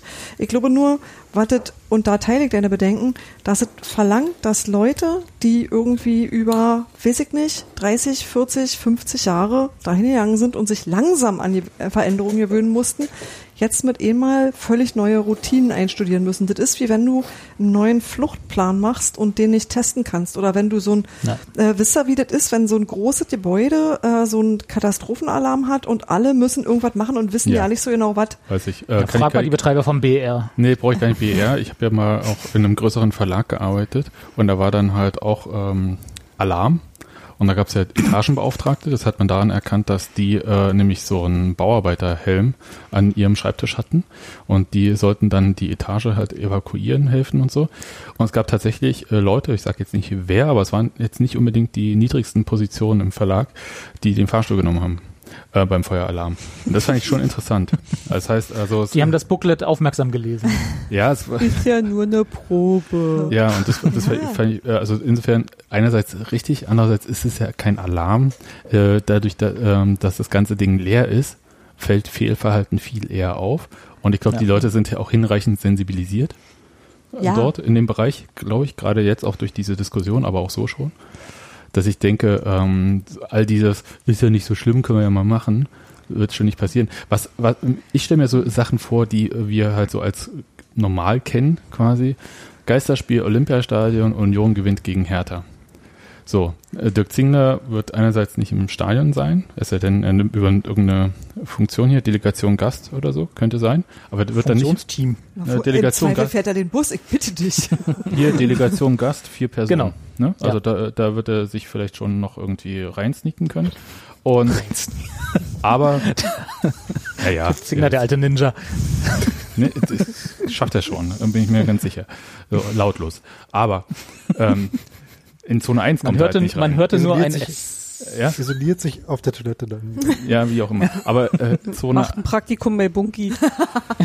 Nochmal kurz in Zone 1. Also das heißt, nach dem Sieg, nachdem halt ähm, wer auch immer den Freistoß dann jetzt gerade schießt, Christopher Trimmel, äh, den dann jetzt äh, ins äh, Tor schießt, Union gewinnt 2-1 und nach diesem fulminanten Sieg wird er nicht äh, auf den Rasen rennen können und Christian Arbeit, der sowieso oder auch nicht da sein darf, also insofern umarmen. Ja, also insofern, also es gibt so bestimmte Bilder, die werden wir ja nicht sehen. Und ähm, aber ich glaube, das kriegen die emotional schon ganz gut geregelt. Aber das war das, was Ja, ich meinte, alle müssen, ohne das je geprobt zu haben, ihre Routinen von jetzt auf sofort ändern, denn wisst ihr? Geht schon. Ich Das machen wir doch schon seit acht Wochen alle, oder? nein, das ist was anderes. Das ist, also gehen Sie Ja. nicht raus, ist jetzt nicht die schwierigste aller Arbeitsanweisungen. Naja. Mhm. Mehr oder weniger, ne? Ja, Naja, aber, da, mal nach aber, draußen. aber da weiß man schon generell, was von ihm gewollt ist, so, wisst ihr? Und das ist schon sehr viel differenzierter und das ist schon sehr viel genauer und man muss schon sehr genau aufpassen, was man tut und was man nicht tut, zumal da auch ganz viel dazu kommt mit Schutzbekleidung, mit Desinfektionsmitteln, mit, also du musst halt wirklich an, an, an allen, also du musst an ganz viele Dinge denken, an die du sonst nie denken Soll ich musst. mal kurz sagen? Da musst du schon einüben, glaube ich. Ich halte das für viel wahrscheinlicher, als dass eine Grundschule sich an ausgeklügelte Hygienemaßnahmen halten ja, kann. das sowieso, weil da sind die Leute wenigstens erwachsen beim Fußball, also so halbwegs. Nee, das, das ist, glaube ich, kein Grund, ähm, dass Regeln eingehalten werden, aber ist halt so, ähm, ich glaube, das sind so wenige hier auf ein sehr großes Gelände jeweils. So, dass man das halt, das ist ja nicht so, dass da plötzlich irgendwie Chaos herrscht und man im Gedränge, Ja. also Gedränge wird es ja nicht geben. Ähm, also deswegen, also ich glaube, Ja, von der. Durchführung her Eine mache ich mir da wenig Eine Kopf. Grundschule, die für zweizügig vorgesehen ist und vierzügig bespielt wird, ist ein deutlicher Unterschied zu einem Stadion, das für 23.000 gemacht ist und das, nur noch 300 dürfen. Das ändert schon was. Ja, auf jeden Fall. Ja, und wir haben ja keine Vergleichszahlen, Robert. Ich glaube, dann wäre es für uns vielleicht einfacher noch, wenn wir Vergleichszahlen hätten, äh, wie viele Leute jeweils in den einzelnen Zonen aktuell drin sein würden. Ja. Ja, aber ich glaube, das sind schon deutlich mehr. Schon allein, ich kann jetzt schon mal sagen, Journalisten wären es mehr in der Bundesliga als zehn. Fotografen auf jeden Fall ja. auch. Fotografen übrigens, da stand, äh, vielleicht haben wir davor einen Quatsch erzählt, ähm, weil wir gesagt haben Agentur, aber da steht ja Pool. Das heißt, es kann sein, dass das einfach ähm, von der Rotiert wird. Nee, von der DFL Fotografen sind, die da zugelassen sind so. und die die Fotos dann allen zur Verfügung stellen müssen. Das wollte ich eben noch sagen, da wollte ich den nicht unterbrechen. Ja. Ja. Okay. Gut. Aber also es Also ich ist mein, ich- wackelig. Ja, genau. Also das, ich kann ja noch mal kurz, ich baue ja so Software im normalen Leben, ne, wenn, wenn Mhm. ich kann, wenn ich, wenn ich Aufträge habe. äh, und War das jetzt Da- ein versteckter? Gibt Robi Aufträge? Ja. ja, genau, Hilfe. ähm, nee, ähm, und äh, selbst mit, also so, so eine neu gebaute Software, selbst wenn man alles, wenn man so Tests hat, ne, und äh, irgendwie auch nachweisen kann, dass alle Einzelteile so ein bisschen halbwegs gut funktionieren, irgendwie hat man, bis sie gut abgehangen ist, immer ein schlechtes Gefühl. Man hat immer das Gefühl, als könnte demnächst alles zusammenkrachen, gerade wenn so irgendwie verteiltes System ist oder so, ne, was ja, was ja, so ein. Fußballspiel mit mehreren Leuten ist. Wenn Menschen äh, beteiligt sind, prinzipiell. Furchtbar, ja, dann ist sowieso alles zu spät. Ähm, und so und dann dann hat man immer immer hat man hat immer so ein ungut also zumindest ich sagen wir mal so ich habe ich habe immer ein ungutes Bauchgefühl solange bis ich irgendwann bis irgendwann der Schalter umgelegt wird und ich dann das Gefühl habe so jetzt ist stabil. So, jetzt weiß ich kann ich jetzt weiß ich wenn irgendwas passiert woran es liegt wo ich einen Bugfix setzen kann und so. Aber bis dahin habe ich immer so ein bisschen so äh, wenn jetzt irgendwas schief geht dann weiß ich immer nicht sofort woran es gelegen hat und so. Und und irgendwie habe ich habe ich genau dieses Gefühl beim Lesen dieses dieses Plans gehabt Ja, aber das ist halt jeder Plan. Also äh, da könnte der jetzt auch anders aussehen. Ja, Dadurch, ja, dass wie gesagt, das ist keine Kritik, ne? Also Ja, das ist jetzt nur, dass ich das wirkt auf dem Papier könnte es funktionieren, aber es können da so viele Sachen schiefgehen, genau. die das alles zum Einsturz bringen. Das ist meine Sorge dabei. So, Ver Vermeidung, äh, ich, äh, wir nehmen mal so bei Spiel, äh, wie heißt das hier? Vorgaben zur Wiederaufnahme des Spielbetriebs im Stadion, Ablauf organisatorische Aspekte, äh, Teil 1 von 2. Und da äh, Anreise habt ihr ja schon Geht richtig schön erzählt. von der Lippe. Ja, klar geht das. Und Naja, müsstet ihr irgendwie sortieren. Also bitte. so. Da, da geht's ja schon bei also Kabinen, das kennen wir jetzt schon bei Union, dass die äh, verteilt sind über mehrere Räume, das empfehlen sie auch, ähm, dass man das äh, aufsplittet, meinetwegen Startelf, Torhüter, äh, Ersatzspieler, warum man die armen Torhüter da separiert, na gut, ähm, die müssen sich wahrscheinlich um Klo umziehen oder so. Entzerrung der Kabinennutzung auf jeden Fall, so dass sie halt nacheinander da irgendwie reingehen. Ähm, dann Kein äh, Duschen, kein Entmüdungsbecken, ne? Richtig, dann ähm, klar Vermeidung der zeitgleichen Nutzung der Zugänge zu Kabinen oder Spielertunnel. So, dann äh, Equipmentkontrolle an der Kabinentür durch ähm, Schiedsrichterassistenten, SA. Ich habe gerade kurz äh, überlegen müssen, aber wir sind ja äh, 2020. Ähm, äh, Was Schiedsrichterassistenten, müssen die ja gut sein? äh, also die ma machen sie an der Kabinentür, nicht im Sammelbereich. Wie, also dann wahrscheinlich nicht mehr 15.27 Uhr äh, Stollenkontrolle unten, ähm, bevor sie auf den Rasen rennen. Und ähm, zeitlich getrenntes Einlaufen durch den Spielertunnel. Das ist lustig dann. Also welche Mannschaft zuerst rein darf. Und die müssen dann zwei Minuten warten, bis die andere Mannschaft kommt. Dann winken sie keinem zu. Aber was ich auch interessant fand, ja, also klar, keine Escort-Kids heißen die übrigens jetzt, nicht mehr Auflauf- oder Einlaufkinder. Das finde ich immer noch sehr, sehr witzig und fragwürdig. Äh, ja, aber Auflaufkind oder Einlaufkind klingt halt auch nicht viel Auflaufkind besser. ist auch nicht, Ja. nicht ideal. Ja, eben. Also insofern, ähm, ähm, lass es einfach. Weg vom Kannibalismus hin, naja, egal. Ja, äh, keine Maskottchen, das ist natürlich tragisch, aber andererseits, wem sollen sie zujubeln? Und äh, keine Teamfotos, äh, Fotografen im Innenraum, nur Hintertor und Gegengerade. Also da gibt's dann auch nicht, äh, also können sie eigentlich, dann kein Handshake, logisch. Ähm, Dabei besteht für Maskottchen immer schon Maskenpflicht. Aber Maskottchen dürfen ohne mehr mitmachen. nee, eben. Und äh, keine Eröffnungsinszenierung mit zusätzlichen Personen, das heißt irgendwie eine Ehrung für XY oder sonst wie ist auch nicht drinne. Und kein gemeinsames Aufstellen der Mannschaften. Also die gehen einfach direkt auf ihre Position, um es mal so zu sagen. Ja. und, sie- und Kein- auf dem kein Spielfeld Kreis während des. Spiels begegnen sie sich dann auch nicht mehr. Ja, das ist tatsächlich das Lustige. Du machst vorher ganz viel so Vermeidungssachen und dann rumpeln alle zusammen. Naja, Rudelbildung ist auf jeden Fall nicht erwünscht, würde ich sagen. Aber Ja, war sie ja, bisher auch nicht. Doch, Steffi ist erwünscht. So. Ja, genau, aber du hast ja auf dem Spielfeld, also das heißt ja nicht umsonst Zweikampf, ne? Also du hast halt einen, äh, den Körperkontakt meistens zwischen zwei Leuten. Ja. Es sei denn halt genau bei, bei so Rudelbildung oder halt irgendein, irgendeine Massenkarambolage im Strafraum. Ja, oder so, dann, keine dann Ahnung. sollen die halt auf den Ersatzbänken immer schön Platz zwischen sich lassen. Und ähm, dann auf dieser Trainerseite, also wo die äh, Bänke sind und so, soll da eigentlich auch kein zusätzliches Personal außer vierte offizielle Schiedsrichter, den gibt's immerhin noch. Hätte man ja einfach entschärfen können in der Zeit. Aber Kamerapositionen gibt's noch ein paar. Ich glaube, dies reduzieren sie aber sowieso auch schon. Also es wird nicht mehr so viele Kameras geben. Ähm, na gut, gibt ja auch nicht musst so die ja viel. betreiben, ne? Und du darfst ja in Ja, du brauchst ja, 1 oder- du brauchst ja keine Close-ups von äh, Zuschauern mehr. Also insofern. Nee, das ist richtig. Aber Äh, Close-Ups von Spielern im Zweifel. Ja, aber also so das äh, Zugang zur Kabine entzerren, also eine Mannschaft darf schneller auf Klo als die andere. Ähm, das ist in der Halbzeit auf jeden Fall der Punkt. Und dann äh, hat- hattet ihr ja Aber schon die gesagt, dürfen doch eh nicht zusammen in eine Kabine. Ja, aber der Zugang, also du hast ja, immer den Spielertunnel. Ja, hm, okay, stimmt. naja, vielleicht dürfen sie schon noch kurz äh, mal austreten. Und ähm, was ihr schon gesagt hattet, für die äh, Medienbereiche, Pressearbeitsraum, Mixzone, alles bleibt zu. Pressekonferenz nur virtuell. Bin ich sehr gespannt. Wahrscheinlich irgendwie, naja, mal sehen, wie man Ich habe das eine Vermutung, wer sich da als erstes beschweren wird.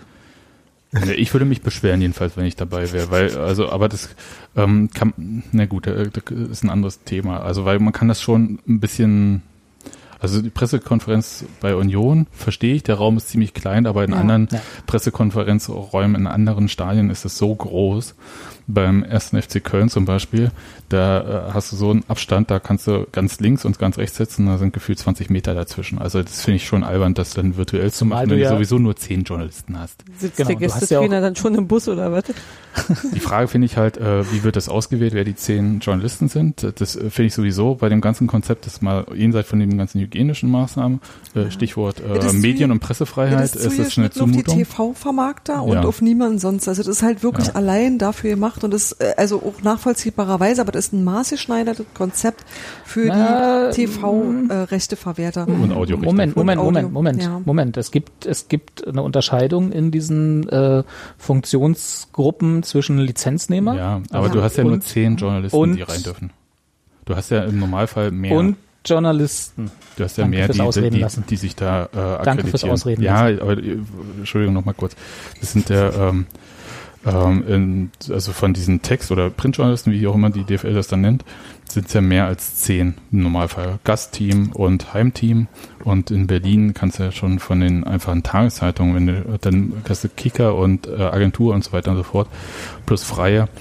Also das äh, bin ich sehr gespannt, wie man da eine Unterscheidung machen möchte, wer rein darf. Ja. Losverfahren. Das war ja gerade, genau, aber das war ja auch gerade, der Punkt war ja nur, dass äh, Steffi gesagt hat, dass es sehr auf TV zugeschnitten ist, das hat Steffi Genau. gerade gesagt, ne? Ja. Ähm, Genau. Und das ist Darauf halt nicht, wollte ich antworten. da gibt's halt schon noch eine Unterscheidung da. Ja, so, dann, äh, ähm, und was ich auch nicht, Minimierung der Interviewposition und Anzahl unter Berücksichtigung zwingend notwendiger Hygienemaßnahmen.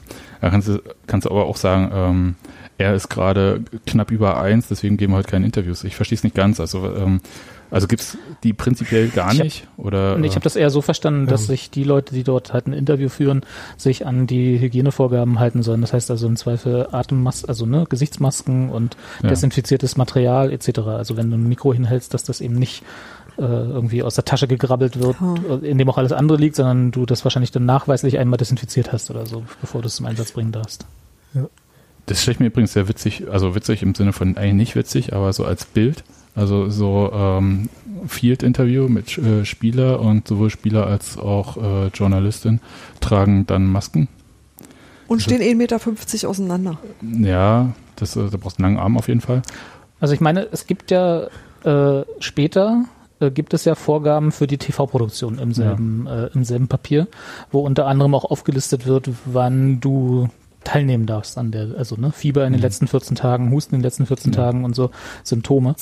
Ähm, vielleicht gibt sowas ja auch für Journalisten. Ne? Also dass sie sagen, äh, wir haben hier Akkreditierung wird erstmal ausgesetzt und äh, nur die, die das eben in Anführungsstrichen nachweisen können, keine Ahnung, dürfen dann in diesen Journalistenpool, wovon dann zehn ausgewählt werden. Ja, also stelle ich mir schwierig vor, aber da sagen sie Total, jetzt hier ja. nichts dazu und äh, da müssen wir einfach äh, uns klar sein. Ähm, so eine ähm, Vielleicht überlassen sie das auch den Vereinen. ja, wird ja noch besser. Ähm, Aber das ist halt der finanziell am wenigsten relevante Teil richtig. der Verwertungskette. Und deswegen Richtig. ist auch klar, dass das niemand so richtig. für die machst du keine Sonderlocke. Genau, ja. Also, ja, tatsächlich. Aber immerhin, immerhin äh, dürfen sie rein beim ersten Geisterspielkonzept, was Mitte März hätte stattfinden sollen, mit äh, Union gegen Bayern beispielsweise, waren ja gar keine äh, Textjournalisten vorgesehen. Naja, das ist auch schwierig, weil einerseits ist es natürlich schon auch, ähm, naja, du musst irgendwie auch in der Öffentlichkeit stattfinden und nicht jeder hat Sky und wenn die Kneipen noch zu sind, wo man Sky gucken kann. Also äh, du hast ja auch nicht alle freien Möglichkeiten, äh, dir die Spiele überhaupt anzugucken oder dir irgendwas dazu anzugucken, geschweige denn eine Frage zu stellen, einen persönlichen Eindruck zu gewinnen oder so. Und das macht natürlich die ganze Berichterstattung auch extrem schwer und das bedeutet aber auch, dass du in den Medien nicht so richtig stattfindest. Also das ist eine, das ist ein, glaube ich, ein relativ kompliziertes Geflecht aus Journalismus und PR, das man ähm, irgendwie handhaben muss. Aber So wird ja im Stadion wahrscheinlich nicht so viel passieren, was die ähm, Lizenznehmer, wie es hier so schön heißt, ja nicht zeigen. Also ich das heißt, schon, weil du, äh, na, was, glaube, wa- was denn? Wir Ja, haben ja sonst normalerweise banal, dass Pyro, äh, äh, Nee, Banner und so, das wird ja nicht sein. komplett, du hast komplett andere Eindrücke und ich glaube schon, dass es äh, wichtig ist, die auch festzuhalten, auch wegen der besonderen Situation, also äh, so dokumentationsmäßig. Äh, so ein Fernsehen wird dir irgendwie zeigen, hier, äh, weiß ich nicht, äh, Tumbleweed auf dem Parkplatz, aber du hast ja deine persönlichen Eindrücke, wie das ist, wenn sich alle deine Arbeitswege verändern, wenn du plötzlich im Stadion keine Leute mehr siehst, also wenn du plötzlich niemanden mehr neben dir hast, was völlig seltsam ist. Also du hast ja auch einfach eine persönliche Sicht auf das, was da stattfindet und auf das Echo, das das macht, das du im Fernsehen, glaube ich, so ja nicht transportieren kannst. Das Fernsehen kann transportieren Audio, Video, leere Ränge, aber ähm, wie sich das für den Menschen, der dort sitzt, anfühlt, das glaube ich kann es nicht und deswegen ist es schon auch gut, wenn das jemand schildern kann, der dabei ist, so wisst ihr. Ich glaube schon, dass das auch was ist, was man sich durchaus merken kann, so für so ein Geschichtsbuch, was auch immer. Aber ich glaube eben, dass das, ähm, dass das was anderes ist, als das, was üblicherweise Fernsehen überträgt, zumal eben jeder auch seinen zugewiesenen Tanzbereich hat, sodass jeder auch durchaus mit anderen Eindrücken da rauskommt oder was anderes sieht oder einen anderen Blick auf das Ganze hat. Das hat man auch, stimmt schon, was du sagst. Also man sieht so ein Fußballspiel im Stadion natürlich, weiß ja jeder von uns auch, anders als wenn man es im Fernsehen sehen würde. Genau. Man kriegt auch andere Sachen mit. Genau.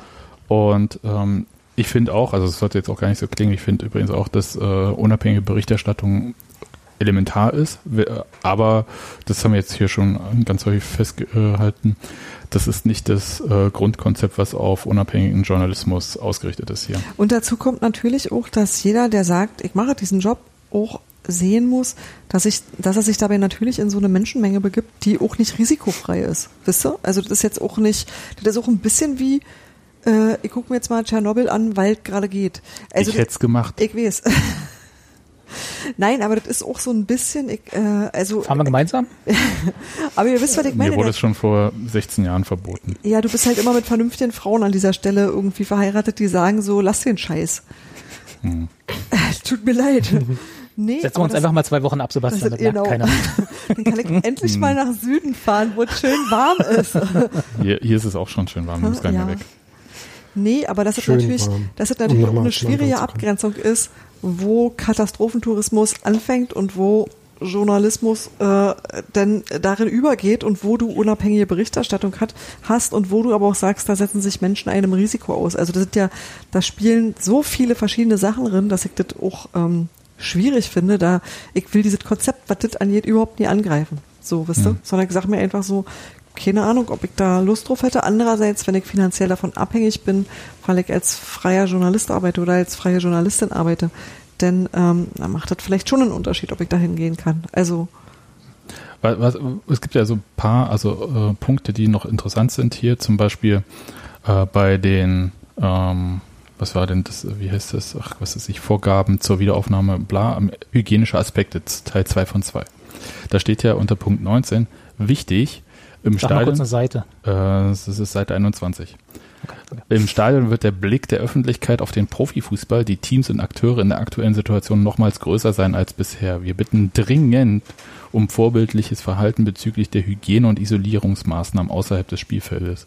Mhm. Ich glaube nämlich, äh, das ist ein sehr wichtiger Punkt, den die DFL jetzt schon spürt, glaube ich, ähm, als äh, dieses Konzept äh, da rauströpfelte und auch spätestens nach der Pressekonferenz diesen Donnerstag, dass sie schon sehr im Brennglas sind, weil einerseits Millionäre auf dem Spielfeld und andererseits äh, arme Leute in Krankenhäusern, die wenig Geld verdienen und nicht das gleiche bekommen. Also da braucht man kein großer Skriptschreiber zu sein, um da eine tolle Geschichte draus machen zu können. Sagen wir Und mal ärmere Leute, ne? Das sind nicht alle arm, die im Krankenhaus arbeiten. ja, also weniger Geld verdient. aber ja. So rum. Ja, ich wollte nur den Gegensatz mal ein bisschen so Ja, ja, vollkommen zurecht. aufmachen. Obwohl bei ja, scheiß Millionäre, ihr wisst es doch, ne? Also, aber äh, das ist ja das. Und dann plus halt irgendwie, äh, da können wir vielleicht so auch dann äh, fliegend äh, rüberkommen, aber ähm, das ist gerade wirklich äh, schwierig und ich glaube, der kleinste Fehler wird dann halt, ähm, ja, äh, wenn er denn wahrgenommen wird, ist ja kaum jemand da, der es dann halt sehen kann. Ähm, Zehn Journalisten. ja, aber diese, die dürfen ja auch nicht in jede Zone reingucken. Das ist auch wieder wahr. Ja, also insofern, ähm, Müssen alle Operngläser mitbringen. ja, So- kann mir so kaum vorstellen, dass dann jemand, der eine Akkreditierung hat, oder vielleicht macht man das dann, äh, wenn man äh, keine Akkreditierung hat, dass man sich draußen ans Stadiontor hinstellt und fotografiert, ob die in Fahrgemeinschaften rausfahren oder nicht. Ich weiß es nicht. Aber das ist schon so, dass man da sehr klar drauf schauen wird, weil es halt auch, das ist vielleicht eher der Punkt, eine der wenigen Veranstaltungen sein wird, die irgendwie auf irgendeine Art stattfinden. stattfinden. Ja, aber andererseits, es finden ja trotzdem auch andere Personenansammlungen statt. Ähm, und gehen Leute auch auf Arbeit, ist ja nicht verboten. Ja. Ähm, also insofern, und äh, da wird aber nicht so genau hingeschaut. Das wollte ich nur mal kurz sagen. Und es gibt Arbeitgeber, die das auch eher lax sehen, was mich immer wieder erschreckt. Aber das äh, gibt Ja, bei den ein, meisten Leuten auf Arbeit wird halt nicht gefilmt, ne? Ja, ist richtig und nicht übertragen. Ja, Zumindest, Ähm, zumindest nicht offiziell. genau. Hallo Liesen. Ja, das ist Genau. Grüße an Mr. Minute und äh, die anderen. Äh, Hat nicht auch Amazon jetzt angefangen, ihre, ihre Lagerhäuser zu filmen mit der Ausrede, sie benutzen Infrarotkameras, um Fieber zu identifizieren bei ihren Mitarbeitern? beste Ja. Ausrede auf jeden Fall. Oh, das ist, ja, krass. Ähm, aber es gibt einen Ähm. Punkt, Nadine, ich glaube, den hattest du äh, schon vor dem Chat äh, reingeworfen, dass äh, den Mannschaften empfohlen wird, ähm, ausreichend große Kader ähm, für die. Nee, das war deine Frau. Achso, Hey, Hm. wir, sind, wir, wir sind uns so ähnlich, Nadine. Wir sind wahrscheinlich eigentlich auch praktisch dieselbe Person. Steffi, erzähl mal kurz was. Brüste ist eine Frau, passt schon. Genau. Oh,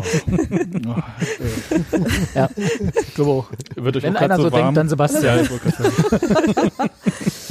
äh, naja, das stand halt in dem Papier mit drinne unter drittens, drittens Verein frühzeitig für einen ausreichend großen Kader im Saisonfinale sorgen. Das Also war Tim was. Hat gerade einen Profivertrag bekommen, ne? Das habe ich, Ja, äh, eben. das habe ich mit Befremden zur Kenntnis genommen, insofern, als dass ich irgendwie dachte so, ja, wo nimmst du denn den jetzt her, in Gottes Namen? Und die Bayern also, machen doch gerade die ganze Zeit eine Vertragsverlängerung und eine Verpflichtung nach der anderen, oder? Nee, das war, Na gut, aber das machen sie ja sowieso. Also das ist ja alte Bayern-Taktik. nein, aber was ich da rauslese, ist ja letzten Endes die Befürchtung, dass am Ende einfach nicht mehr genug äh, äh, ausreichend ähm, gesunde Spieler zur Verfügung stehen. Ich würde sagen, das äh, Weil frag mal die Ding- Torhüter. Ja, weil aber dieser, dieser Virus, wenn er denn mal da ist, sich richtig doll verbreitet und äh, Torhüter hast du halt auch nicht so wahnsinnig viele. Eben. Also Und die das- trainieren noch gemeinsam. Und die- auch das noch. Ja, also das das ist tatsächlich, glaube ich, äh, das stellt dich vor faktisch vor Probleme, wenn tatsächlich eine Infektion auftritt und nicht rechtzeitig erkannt und isoliert wird. Ja, soll ja auch Fußballvereine gegeben haben, wo Torhüter schon gleichzeitig eine Muskelzerrung hatten. Na gut. ähm, Grüße. Ja, aber aus anderen Gründen. Ja. Also, Aber auch angesteckt aneinander. ja, das, Genau. das auf eine gewisse Art schon. Und nicht beim Angeln verletzt. Ja. Also, es ist auf jeden Fall ein sehr, sehr detailliertes Konzept. Das können wir mal kurz festhalten. Es ist, äh, ich glaube, das hat niemand in fünf Minuten runtergeschrieben. Nee. Oh, oh, schon allein, um sich dieses Foto vom oder den Plan von Gladbacher Stadion zu holen. Das hat schon ein bisschen länger gedauert. Und was da so als Beispiel hier genommen wird. Und das ist halt, glaube ich, auch so mal durchgegangen worden. Und das klingt jetzt nicht wie, da wird erstmal, äh, der Fußball erlaubt sich was, sondern der Fußball denkt sich gerade aus, wie könnte man denn, wenn wie ich schon am Anfang gesagt, etwas lockerer ist, das überhaupt durchführen. Und wir haben noch gar nicht drüber geredet, weil ich glaube, das hatten wir in der letzten Sendung schon oft genug, wie toll wir Geisterspiele finden. Nee, Ähm, ich würde gerade zu dem Konzept vielleicht noch eine Ja. Sache sagen, weil wir ja vorhin auch so ein paar Stellen hatten, wo wir gesagt haben, wie, äh, also sie dürfen jetzt zwar noch äh, gegeneinander Fußball spielen, aber sich nicht ne nebeneinander aufstellen. Ähm, ich glaube, solche Stellen findet man bei jedem Konzept, was man da jetzt schreiben würde, ir- irgendwie viele, wo sich das irgendwie vielleicht auch intern ein bisschen widerspricht. Äh, da äh, hatte Robi vorhin auch noch darauf aufmerksam gemacht, dass äh, die Zahlen für die Personen, die in den jeweiligen Zonen sind, auch nicht so ganz kohärent sind innerhalb dieses Papiers. Ähm, natürlich kann man dann irgendwie immer versuchen, das so kohärent wie möglich zu machen, aber ich glaube nicht unbedingt, äh, dass sich das wirklich vermeiden lässt, dass es dann noch Widersprüche gibt. Das heißt aber halt auch nicht, äh, dass es dann alles deswegen Quatsch ist, sondern es geht ja immer noch darum, nicht nur ähm, irgendwie jetzt bürokratisch Regeln zu formulieren, wie man das jetzt durchführen soll, sondern es geht ja schon auch noch inhaltlich darum, einfach so viele Möglichkeiten, äh, Ansteckungen zu haben, wie man kann, zu vermeiden. Ne, deswegen äh, finde ich es ein bisschen schwierig, dann so zu argumentieren wie, ja, das wollen sie machen, aber das dann trotzdem nicht oder wie, ähm, sondern ich würde sagen, so dieser Grundgedanke, dass man einfach versucht, das Risiko einigermaßen in den Griff zu kriegen dabei und sich bewusst zu sein, dass es nicht null sein kann, äh, das finde ich, glaube ich, äh, ganz, äh, ganz wichtig auch in der ja, Einschätzung oder Beurteilung davon. Das, äh, ich würde, ich, würde, ich würde ja sagen, wenn ich dieser ganzen Geschichte eh eine positive Sache abgewinnen kann, sofern ich Hans Martin richtig verstanden habe, hast du damit die größte systematische Testgruppe für das Robert-Koch-Institut zur Verfügung gestellt, oder? Nee, zumindest Ja, du, du mit kannst, der- also in einem bestimmten Bereich ist bestimmt nicht repräsentativ, würde ich sagen. Äh, weil es, äh, Nee, sind zu viele fitte Leute auf dem Platz. ja, ja. Nee, ohne Scheiß, ja, also das ist ja so das der stimmt natürlich. Ja. Und äh, so weiter und so fort. Also es ist kein Querschnitt und äh, sind Nee, aber halt die regelmäßig getesteten Personen, das meine Ja. ich, weil du einfach äh, sehr genau Verläufe verfolgen kannst, weil du Ja. viel, viel mehr und äh, systematischer testest, als du das sonst machst. Und es gibt noch die Einschränkung, weil, äh, das wollte ich auch nochmal sagen, weil das ein bisschen durcheinander geht teilweise. Es ist jetzt hier nicht so wie bei manchen amerikanischen Sportligen vorgesehen, dass die alle dann in ein Hotel gesperrt werden und für die acht Wochen, die das dann irgendwie dauert, nicht raus dürfen, sondern äh, das ist jetzt hier nicht geregelt, sondern ähm, die haben theoretisch schon noch ihr normales äh, Leben, was halt genauso unnormal ist wie das von uns allen gerade. Aber ähm, mit Kindern, also die vielleicht äh, in die Schule gehen und so weiter und so fort. Genau, aber also so diese ähm, Quarantäne dafür und diese Art von Fallstudie auch, das ist da jetzt nicht vorgesehen. Ja, ich glaube, das wäre sonst auch, naja, also über Studien müssen wir uns, glaube ich, hier dann nicht mehr unterhalten. Wenn das halt dann äh, in Quarantäne ist ja auch keine Studie dann mehr irgendwie. Da kannst du auch Ich, gleich. hat, ich hatte noch eine Überlegung, bevor wir jetzt zu Hm. der Diskussion kommen, wie toll wir Geisterspiele finden. Ähm, Nein. du hast die gerade aufgemacht, Nein, du hast nein, ich angesprochen. Wollte, nein, ich habe bloß gesagt, die, darüber haben wir schon gesprochen, müssen wir endlich nochmal. Ach so, okay, ja gut, mal auch nicht Hm. machen. Äh, Ähm, Eine Sache wir haben ich ja, dazu dann schon noch sagen wollen, aber ja. äh, dann lass mich ganz aber kurz. Robi, mach äh, erst mal du. Ja. Genau, weil ja eben ein Teil dessen, was in dem Konzept gar nicht so ausführlich behandelt wird, auch meiner Meinung nach auch nicht werden kann, ist ja, was passiert, wenn, ne? Also wenn jetzt, äh, sagen wir mal, drei Spieler an einem Spieltag positiv getestet werden, ob jetzt in einer Mannschaft oder nicht, ist erstmal egal. Was machen wir dann? Also müssen wir dann die Liga wieder unterbrechen, gehen dann wieder ganze Mannschaften in Quarantäne oder so? Dafür gibt's jetzt keinen konkreten Plan. Wir haben ja vorhin schon gesagt, dass das dann wahrscheinlich eher einzelfallabhängig ist. Und ich habe halt mal ein bisschen überlegt, was man machen könnte. Ähm, das ist aber natürlich, also ich will mir jetzt um Gottes Willen nicht anmaßen, irgendwelche Ratschläge der DFL zu erteilen oder irgendwie sowas. Das war einfach bloß mal eine fixe Idee. Äh, wir haben ja jetzt Zeit. Ne? Also im Moment äh, ist ja, äh, wir haben ja keine UEFA äh, EM, die wir, keine internationalen Spiele, auf die wir Rücksicht nehmen müssen oder sonst irgendwas, sondern wir haben ja jetzt erstmal Zeit. Und das heißt, man könnte ja mal was komplett Revolutionäres machen und so einen Spieltag über mehrere Wochen veranstalten. Das heißt also Hm, nicht, dass es. Als Turnier. Nein, nicht als Turnier, sondern einfach einen Spieltag, den halt ein bisschen zerren. In allen Ligen, die das betrifft. Also das heißt die ersten drei Ligen und die Aber erste der Frauen-Bundesliga. 30.06. Ja, aber der ist doch jetzt im Moment völlig Ja, wurscht. ist so eh nicht zu halten. Hm.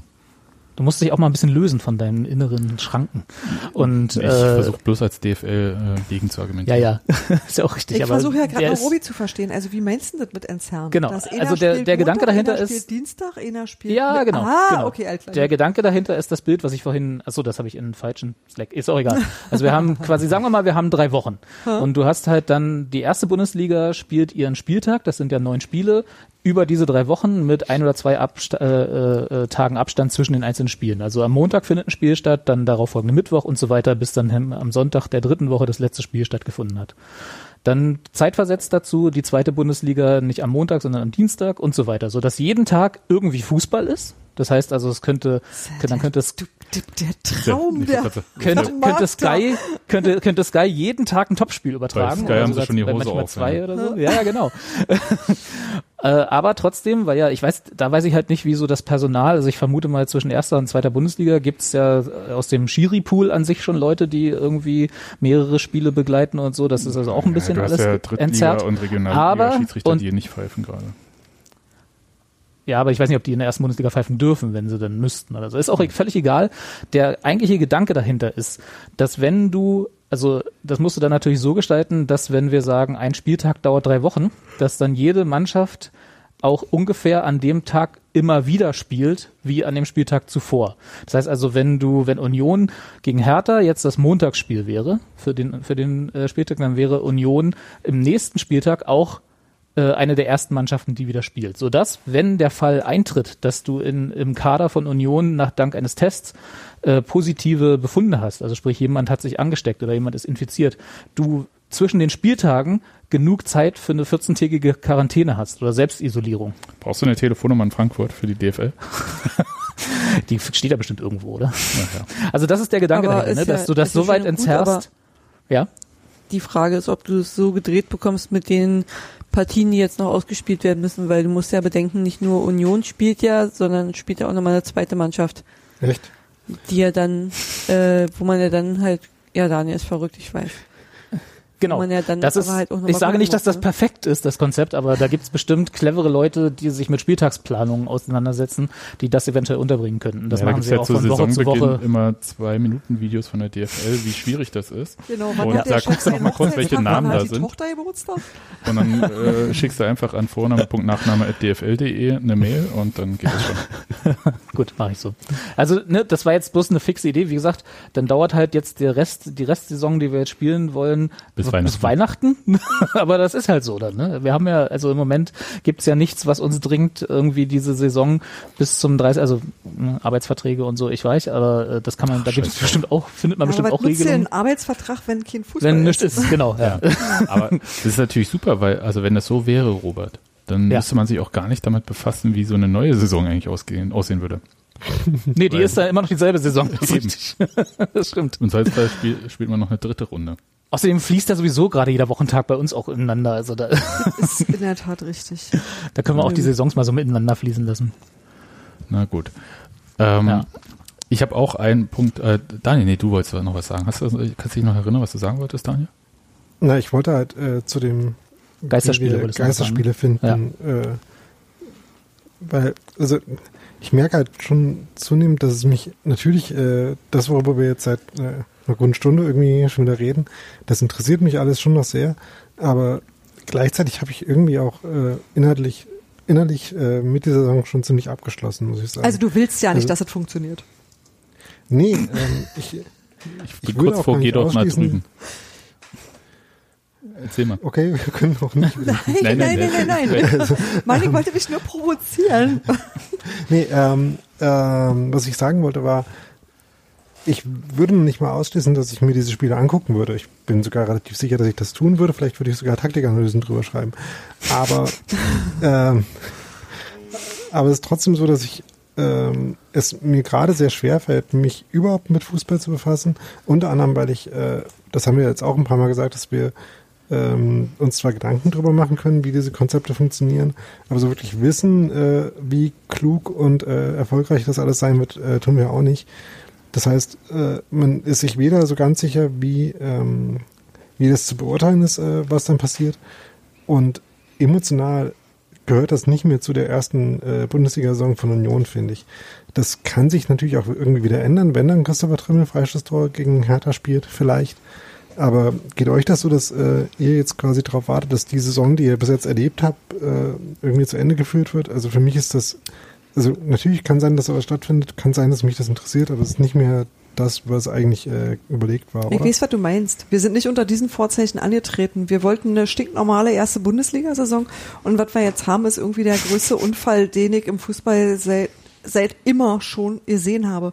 Und das, Ja, bis auf äh, RB hat, Leipzig. ja, ja, ja, okay, ja, ja, du hast recht. Und, und Zweiter Weltkrieg. Da habe ich noch nicht erlebt, Schatz. Ach so, Tut ja, mir wirklich leid. Also ich meine schon Dinge, an als die- ich, deswegen habe ich das Dinge, nicht an denen so. ich Teil hatte und tatsächlich, Ja. es geht gerade noch. Äh, da gibt es andere Leute, die andere Dinge erzählen können, aber tatsächlich von allen Sachen, die ich so gesehen habe und ich meine, wir haben irgendwie, äh, einige von uns haben, haben die Wende miterlebt und da auch viel Quatsch gesehen und viel System kaputt und viel Zusammenbruch und alles Mögliche. Und es war trotzdem anders irgendwie, weil es nicht so schnell passiert ist, weil es dich nicht wie so eine Dampfwalze überfahren, doch, das hatte ich auch wie eine Dampfwalze überfahren, aber Auf auf, eine jeden andere Fall. Art. Aber nicht und ich alle glaube, gleichzeitig. Nicht alle gleichzeitig und ich glaube, man war auch generell optimistischer und hat auch ähm, neben Risiken auch Chancen gesehen. Und das, äh, also mir fehlt gerade so ein bisschen die positive Vision, so, wisst ihr, und das ist das, was mir, was mir gerade so wenig ähm, Freude bereitet und warum ich mich auch ja nicht so richtig auf Fußball, der denn ja ohne mich stattfindet, irgendwie freuen kann. Und auch, weil es sich so außerhalb von Fußball anfühlt, dass es sich, das ist wie ein anderer Planet. Also das ist, das hat nichts mit einer Fortsetzung der Saison zu tun, die wir angefangen haben, sondern das ist irgendwie, wie wenn du beim Mensch ärger dich nicht um den dritten und den vierten Platz würfelst. Hm. Kann ich alles nachvollziehen. Ich fühle auch total das, was Daniel sagt, weil es halt äh, nicht die Art, also wir, wir haben ja schon öfter mal so diese komische Diskussion hier auch im Podcast geführt, die nicht zwangsläufig was mit dem Spiel direkt zu tun hatten und haben uns da in ähm, Nebenthemen äh, vertieft. Kann mich nicht erinnern. Was? Wann soll, soll, wann soll das denn gewesen sein? Aber Nadines Aber- Katze gähnt schon, glaube ich. Aber dass wir uns so ausführlich mit äh, Abständen, äh, die nicht zwischen den Ketten sind, sondern ähm, so und Hände waschen und sonst welchen Sachen äh, und Fieber messen und Symptomen und was ist ein PCR und Antikörpertest. Ich meine, hätte mir das vor drei Monaten jemand gesagt, ja, hätte völlig Scheibe. Äh, naja, also das äh, einerseits fühle ich total Daniel auch wirklich und andererseits für mich ist es auch so ein bisschen, ich ähm, bin jetzt irgendwie ich weiß gar nicht mehr, wie lange wir jetzt gerade so zu Hause sind. Vier Wochen, fünf Wochen, sechs Wochen irgendwie. Ich hab die Übersicht verloren. Bin ja froh. Also, arbeiten. ja, äh, Ja. bin immer noch erstaunt, dass das äh, kleine Kind hier im Haushalt noch weiß, welcher Wochentag ist. Ich würde gerne arbeiten. Und ähm, aber ich, also man wird ja auch so ein bisschen ramdösig, hast du vorhin gesagt, Robert, ne? Und das ist auch so, so der Punkt. Also äh, das ist so monoton zu Hause teilweise, dass ich gerne was hätte, was mich irgendwie ablenkt, wo ich mal über was reden kann, was nicht mit Virus zu tun hat, hoffentlich, sondern vielleicht wirklich mal über Christopher Trimmels Freistoß. Übrigens, das hier Pionierauftrag jetzt für Christopher Trimmel, ne? Äh, Jetzt, wo er schon irgendwie Boot hat und äh, Haus auskundschaftet, ähm, kann man ein Freistoßtor dagegen Hertha schießen. Und das, darüber möchte ich mich mal unterhalten und das fehlt mir total. Also ich, mir fehlt dieses ganze, Normale Sachen? wir, weil wenn wir uns über die anderen Sachen wie Sicherheitskonzepte, Polizei, irgendwas, Rechte, bla, irgendwie unterhalten, dann reden wir auch immer über Fußball. Im Moment reden wir nur über diese äh, Sachen. Und äh, das ist auch nicht die Voraussetzung, unter der, wir, unter der wir diesen Podcast gestartet haben, möchte ich mal sagen.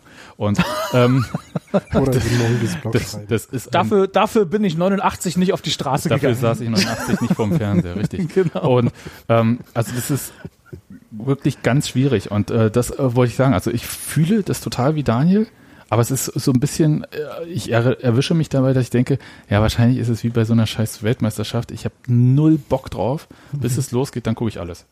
ähm, ja, und äh, so- ungefähr äh, geht mir das gerade. Und deswegen finde ich auch, können wir wirklich ein bisschen überleiten, diese ganze Diskussion um dieses Konzept, teilweise bigott und äh, mit einer moralischen Höhe wird da argumentiert, die ich beim Fußball sowieso nicht sehe, einerseits. Das ist jetzt aber äh, natürlich kein Grund, nicht so zu argumentieren, die aber halt auch sofort aus diesem ganzen äh, Konzept eine ähm, eine Frage gestaltet, die das gesamte gesellschaftliche System auch in Frage stellt.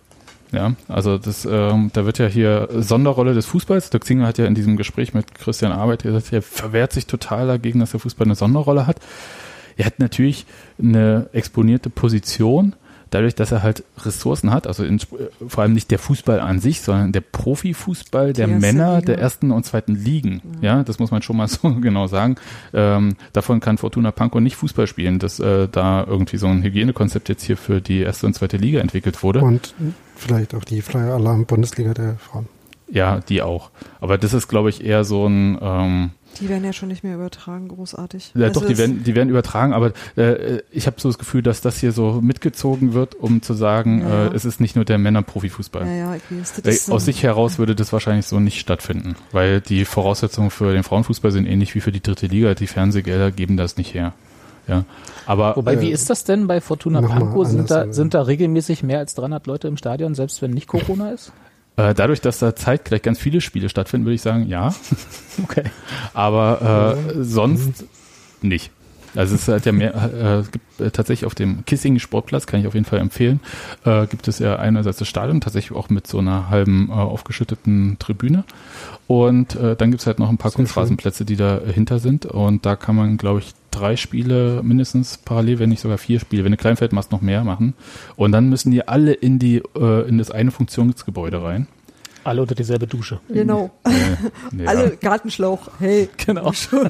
Bitte nicht. Und vor allem gibt's da so ein Zugangstor. Es gibt nur ein Zugangstor. Du Äh, kannst so nur an ein, einer Stelle ins Stadion rein. ja, und da kannst du dir auch nicht aus dem Weg gehen, richtig. Also, es ist, Nein. also okay, aber weg von Fortuna Pankow.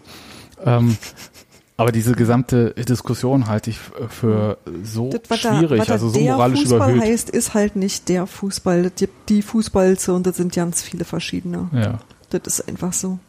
Die selbst ja in der ersten Liga, na gut, vielleicht nicht Genau. intern der ersten Liga, aber von der ersten zur zweiten Bundesliga schon unter völlig verschiedenen Vorzeichen stattfinden. Nee, auch schon innerhalb der ersten Liga. Ja, weil ja. es einen Unterschied Mhm. macht, ob du irgendwie Bayern München bist oder ob du Paderborn bist. Natürlich macht das einen Unterschied. Es macht auch einen Unterschied, ob du gerade aufgestiegen bist oder ob du da etabliert bist. Das hat alles, äh, das zieht alles irgendwie Sachen nach sich und deswegen kannst du, ist das schon in sich nicht gleich in der ersten Liga. Ja, aber würden wir zum Beispiel die Fernsehgelder reduziert haben, würden wir, glaube ich, auch nicht über Geist der Spieler reden, dann wäre die Saison abgebrochen. Ja. Also das ist, und das ist, glaube ich, so ein bisschen äh, der äh, Punkt. Und ich glaube, wenn andere Sportligen oder Sportarten ähm, diese Voraussetzungen hätten, ihren Wettbewerb unter bestimmten Umständen ohne Zuschauer stattfinden zu lassen, ohne dass es gleichzeitig die Vereine ruinieren würde, dann würde das auch passieren. Und deswegen finde ich das schon so wie Gott, irgendwie so zu sagen, ja, der Fußball überhöht sich da. Der Fußball überhöht sich in ganz vielen Punkten. Aber jetzt gerade in dem Punkt glaube ich nicht.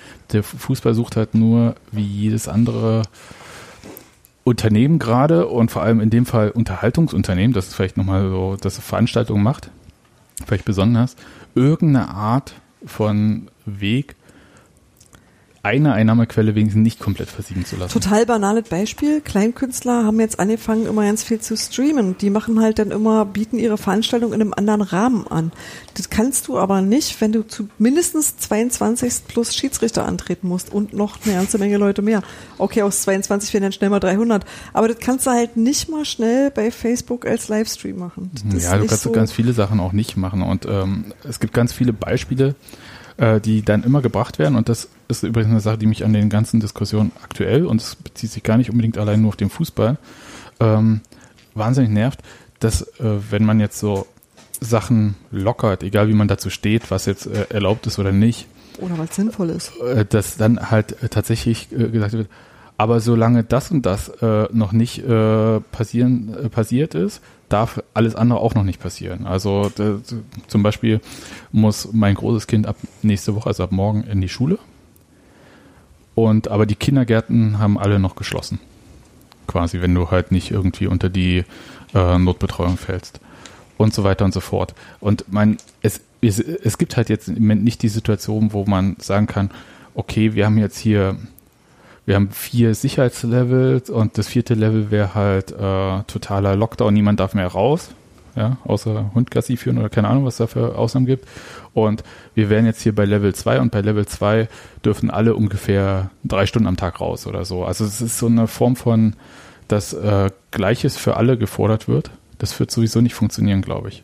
Und das ärgert mich ein bisschen an dieser Diskussion, dass ähm, dann, dass man immer sagen kann, aber das und das hat noch nicht und das äh, und solange das nicht ist, darf das nicht passieren. Und ist egal, ob man dann sagt, ähm, äh, aus moralischen Gründen oder halt aus ähm, Gründen, was man selbst als systemrelevant äh, findet oder was man als ähm, wichtig empfindet. Das sind ja verschiedene Sachen. Äh, mich ärgert das wirklich tatsächlich sehr. Es ist auch so, dass ich deswegen beispielsweise gerade seit Tagen eigentlich auf Twitter gar nicht mehr so unterwegs bin, weil es mir zu einfach ist. Ja. Deswegen ist das da so ruhig. Mhm, ja. Na, aber wie geht's euch denn mit dieser Diskussion? Welche jetzt von den 5000 Sachen, die du angesprochen hast? Naja, vor allem diese Moral- äh, und Sonderrolle hm, mal mit dem Fußball. Ah, ich weiß nicht, ich tue mir, da, ich tue mir immer schwer, irgendwie anderen meine Moral aufzuzwingen. Also ich habe, bin, hatte ich ja vorhin auch schon gesagt, ich bin auch eher der Meinung, wenn wir irgendwie überschüssige Tests haben, sollten, sollte das anderen Berufszweigen zur Verfügung stehen als unbedingt den Fußballern. Hab, sehe aber natürlich auch ein, dass es, wenn wir das jetzt, ne, wenn wir mal realistisch sagen, bis Ende des Jahres, bis Mitte nächsten Jahres irgendwie ke- äh, äh, keinen Fußball hätten, theoretisch, solange es eben keinen funktionierenden Impfstoff in, in der Breite gibt. Äh, und wir auch dann sagen, okay, es gibt immer irgendjemanden, der vor Veranstaltungs- oder vor Entertainment-Industrien das mehr verdient hätte, irgendwie wieder hoch, hochgefahren zu werden. Weil letzten Endes ist das ja Ja. diese Diskussion. Äh, dann würden wir vermutlich nächste Saison oder sagen wir mal dann die übernächste Saison mit nur noch der Hälfte der Vereine spielen, die es im Moment gibt. Weil die das dann einfach finanziell nicht überleben. Ja, weil sie halt nicht nachhaltig gewirtschaftet haben. Auch das ist eine Diskussion, die führt, würde jetzt aber zu weit führen, die man führen kann.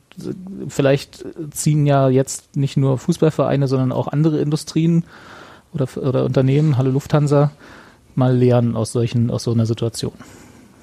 Aber das würde jetzt meiner Meinung nach zu weit führen. Ja, aber Aber um Daniels Frage noch zu beantworten, die er vor gefühlt acht Stunden gestellt hat, äh, ich habe mir geht's da total ähnlich. Ich habe auch ehrlich gesagt überhaupt keinen Bock diese Saison oder sagen wir mal keinen Bock. Ich würde es wahrscheinlich auch gucken, wenn es dann stattfindet. Aber ich habe jetzt keinen Bedarf, diese Saison unbedingt zu Ende zu führen. Ne? Also das ist alles nicht so, wie ich gerne die Bundesliga-Saison gesehen hätte. Und so richtig Bock auf Geisterspiele habe ich auch nicht. Würde aber auf jeden Fall die Notwendigkeit anerkennen und zähneknirschend sagen, ja, dann ist das halt so jetzt mal als Ausnahmesituation für ein Jahr oder so. Nadine, Steffi, sagt ihr noch was? Naja, ähm, ich glaube, man muss auch generell mal den Fußball nicht als, als Hobbysport ansehen, was er irgendwie für, für manche gefühlt so ist, sondern man muss halt einfach mal sehen, auch dass die, die Trainer und die Spieler das halt beruflich machen. Und genauso wie halt Tante Hilde mit ihrem Dessous-Geschäft äh, irgendwie sich reinklagt, dass sie ihren Laden wieder öffnen darf, genauso versucht der Fußball halt auch einen Weg zu finden, dass die Leute ihren Jobs nachgehen können, um halt auch Jobs von anderen Leuten da zu retten. Ähm, ja, muss man aber halt auch sagen, ne, also irgendwie, man kann nicht sagen, einerseits Kontaktsperre, andererseits äh, rempeln sich dann da vier Spieler gegenseitig auf dem Feld an, ist auch immer ein bisschen komisch. Ja. Ähm, ist halt ein bisschen schwer, aber wenn man es halt aus der Sicht sieht, dass das nun mal deren Geld ist oder deren, deren Einnahmequelle ist, äh, muss man es halt auch irgendwo verstehen. Und wenn mir da einer kommt mit Höhe, so ein Fu äh, Profifußballer verdient Millionen, die müssen Rücklagen haben, hm, je mehr Geld man verdient, umso mehr erhöht sich der Lebensstandard. Davon mal abgesehen spenden einige auch noch ein paar Summen Geld. Sehe ich jetzt nicht so, dass da jeder unbedingt äh, die fetten Millionen auf dem Konto haben muss. Gerade in den unterklassigen Ligen und die jüngeren Spieler, die äh, werden da jetzt noch kein fettes Bankkonto haben. Und wie gesagt, also wenn ich jetzt irgendwie, keine Ahnung, 4.000, 5.000 Euro im Monat zur Verfügung hätte, wäre mein Lebensstandard auch ein bisschen anders, als er jetzt ist, sozusagen. Da würde ich dann nicht äh, gucken, ob ich den günstigen Käse nehme oder den teuren, da würde ich den nehmen, der schmeckt. Und ja, ne, ist ja so. Günstiger Käse schmeckt nicht. Ja, ne, doch, mir schon, aber wenn immer den teuren isst und der ist wirklich lecker, dann kaufst du irgendwann Stimmt. nur noch den. Da ist Ist dir egal, ob der 10 Euro kostet gewohnt. oder Ja. Genau. Aber ähm, ja, prinzipiell keine Ahnung. Ich weiß nicht, Geisterspiele, ich würde sie mir wahrscheinlich auch angucken, zumindest die halt von Union. Äh, Aber ja, keine Ahnung. Ich glaube, man hat sich jetzt schon an, an so einiges gewöhnt. Ich glaube, da machen die Geisterspiele dann auch nicht mehr den Kohlfett. Naja, Hauptsache wir dürfen irgendwann doch wieder ins Stadion, ne?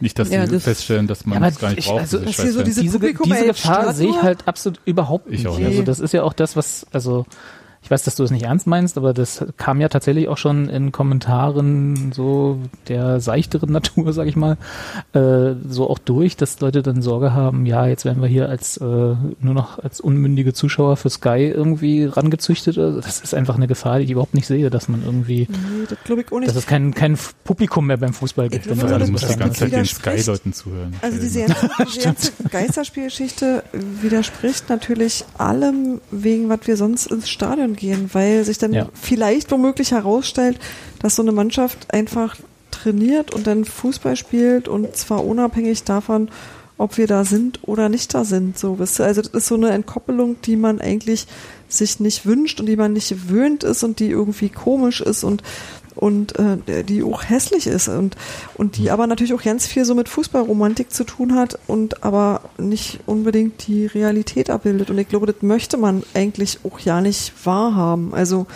dass das auch ohne uns geht. Es wäre übrigens ganz cool, wenn bei den 300 Leuten, wenn man auf jede Seite vom Stadion einen Meckerrentner stehen, stellen könnte. Den würde man ja dann hören. Eine Der dann, Stock. der dann mal sagen könnte, lauf mal hier schneller an der Seite. Steh mal auf. Seit 70 Jahren liegt zu dem Verein hin. Und so schlimm wie jetzt war es noch nie. Andererseits sind Meckerrentner natürlich auch Risikogruppe, insofern ich ziehe es wieder zurück. Der also es ist kriegt- scheiße. Der kriegt äh, an seinen Stock dann aber auch gleich noch ein Mikro, damit man ihn noch gut hört.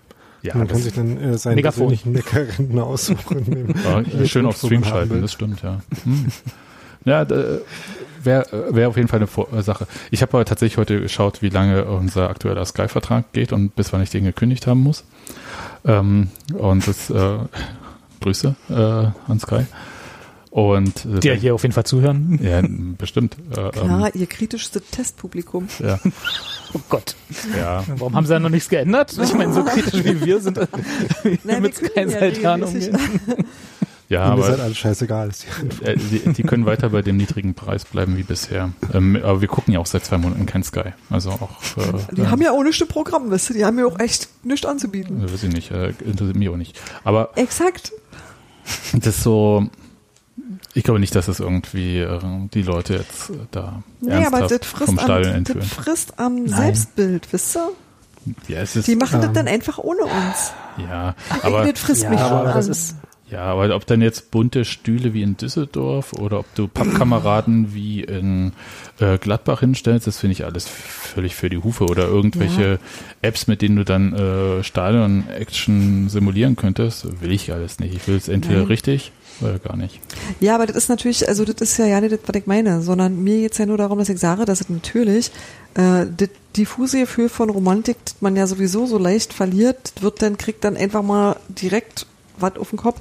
Und das andere ist natürlich, dass ich auch sehe, was Nadine im Prinzip gesagt hat, dass äh, nicht mal Geisterspiel ist quasi ein Berufsverbot für Fußballspieler. Das ist auf, einer anderen Ebene ein Problem. Wisst ihr? Das bedeutet einfach, dass sie für eine sehr, sehr lange Zeit und da wird ihnen dann auch mehr abverlangt als anderen Leuten, die arbeiten, dass die einfach nichts machen können. Nix.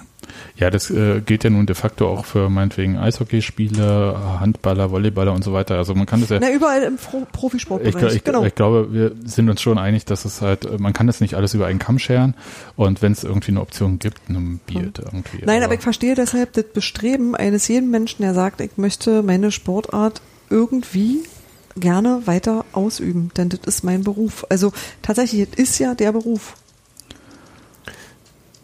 Ähm, ich würde jetzt noch mal eine kurze Sache zu dem äh, der Existenzberechtigung, Publikum und so weiter sagen. Also ich glaube wirklich, äh, wenn man sich das anschaut und äh, sich anschaut, wie sich das denn anfühlen wird, dann wird es doch keine besseren Argumente für äh, eine vibrante Stadionatmosphäre geben, als das, was dann da passiert, oder? Also, das, das alles wäre zumindest schön. die Hoffnung, ja. Ja. Also genau.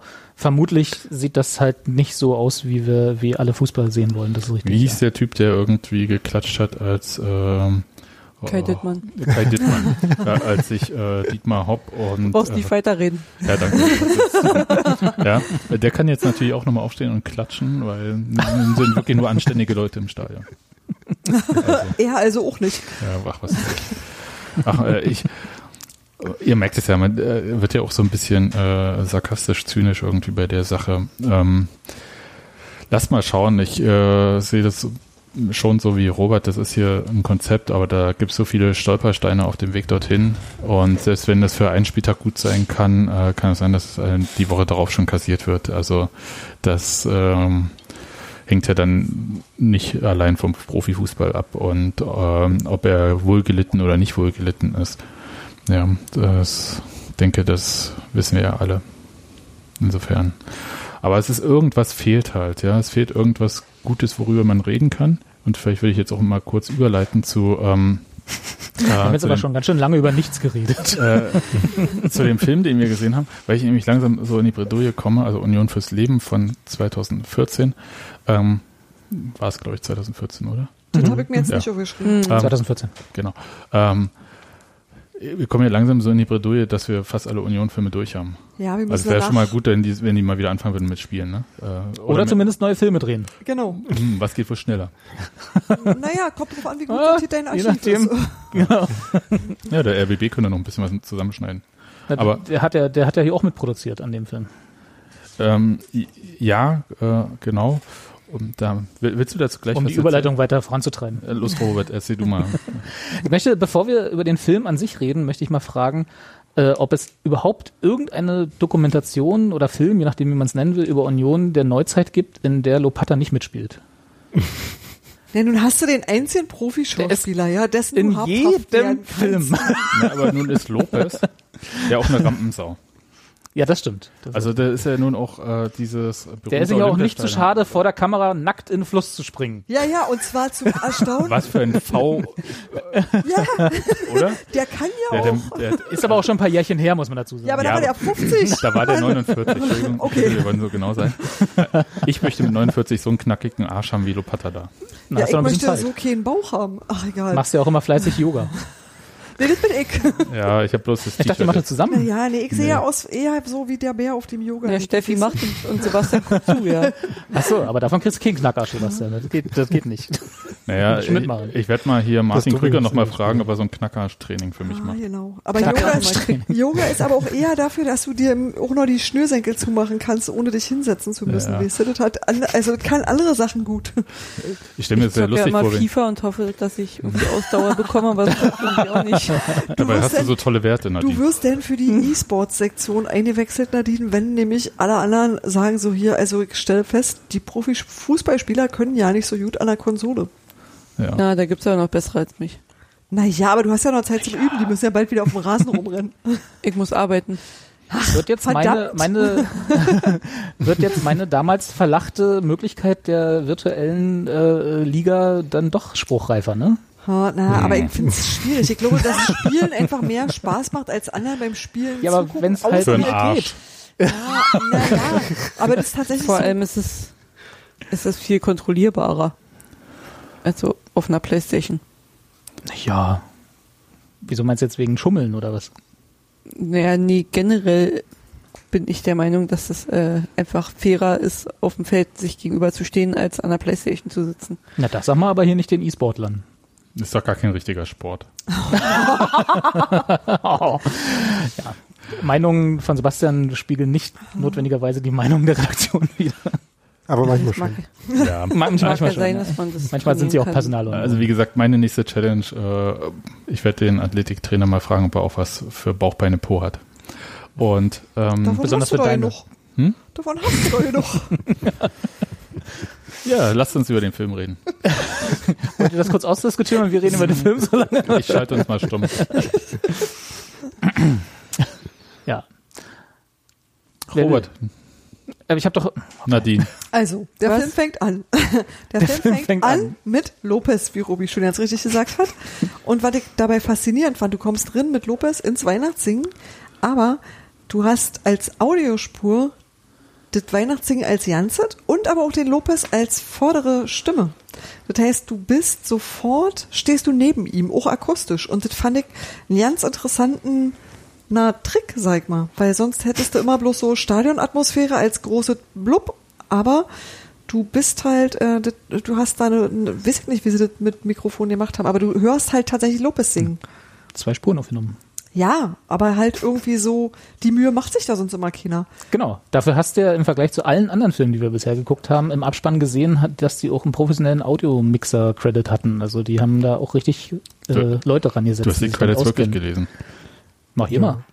Bauchbinden haben sie trotzdem wieder nicht geschafft. Bauchbinden hatten sie nicht, aber Am am Ende. Ende, trotzdem alle Namen. Was ich Ja. sehr gut Ja. fand, weil genau, andere Filme haben ja die Bauchbinden komplett weggelassen. Die hatten wenigstens am Ende, wer das alles war. Und die Leute haben sich auch selber vorgestellt in der Regel. Nicht alle. Teilweise. Ja, stimmt. Stimmt, ich weiß, was Eig ich eigentlich nur Lopez und, Und Christopher äh, Quiring. Ja, Mhm. den man eigentlich gar hat, nicht äh, kennt. Mario Chaya hat das denn dieser 15 kleine- Nachbarn erzählt, dass er der lokale Abgeordnete ist. Ihr stimmt, ihr stimmt. Mario Chaya hat das, na, also die haben das bei allen irgendwie ganz, fand Ja. ich, ganz elegant gelöst, dass du die Bauchbinde nicht brauchst, sondern dass die ähm, sich irgendwo selber vorgestellt haben in ihrer jeweils ersten Sequenz. Und da mochte ich super gerne die, du hast Lopez beim Weihnachtssingen, Schnitt, Huhn sitzt im Flur. Dachte, hä, was? Also Lopez im Hühnerkostüm. So. war- Lopez im Hühnerkostüm, aber du hast es halt erst noch gar nicht gesehen, sondern du hast einfach nur ein großes Huhn im Flur gesehen. Und da war ich so, äh, ach so, Also wir, wir können ja mal ganz kurz, damit auch Leute, die den Film jetzt vielleicht nicht mehr vor Augen haben oder nicht aktuell gesehen haben, erklären, was das ist. Also ähm, oder worum Huhn? es geht. Ich, nein, nicht ein Huhn, der Film, worum es in dem es Film geht geht. ja nicht um ein Huhn. Entschuldigung, das war irreführend. Es ist, es ist äh, wieder mal ein, ein Ausschnitt aus dem, also so wie im Prinzip ja auch äh, und Freitags in die grüne Hölle äh, war, äh, ein Ausschnitt aus dem, aus dem Leben von insgesamt fünf Union-Fans. Habe ich das richtig gezählt? Ne, vier, fünf. Also wenn Ja. man den Sozialarbeiter und seinen, seinen Schützling da äh, doppelt zählt. Wenn man sie getrennt zählt, ja. Genau. Und äh, alles aufgehangen, äh, wir reden vom Film Union fürs Leben, nochmal für den, äh, für, den Chat, den Slack, äh, und äh, alles aufgehangen halt über, also an Union, an dem Framework Union, teilweise auch äh, filmisch relativ cool gemacht, dass sie die Übergänge zwischen den verschiedenen Leuten an einem Spiel festmachen. Ne? Also dass du immer irgendwie den, Rück, die, den, den Rückschluss auf Union findest in dem Leben dieser Leute und dann geht's so elegant in das Leben von jemand anders, aber dass das Union als Überblende quasi äh, verwendet wird als filmisches Element, das fand ich ganz, fand ich ganz angenehm. Und äh, dort werden halt komplett verschiedene Biografien nachgezeichnet. Natürlich äh, Lopez als Rampensau, wie wir gesagt haben, in verschiedensten. Der ist gerade irgendwie im Umzug nach Berlin aus Leipzig zurück, wenn ich das richtig verstanden habe. Genau. Ähm, dann erklärt er ein bisschen aus seiner Vergangenheit, äh, wie er teilweise in der DDR mit Union groß geworden ist.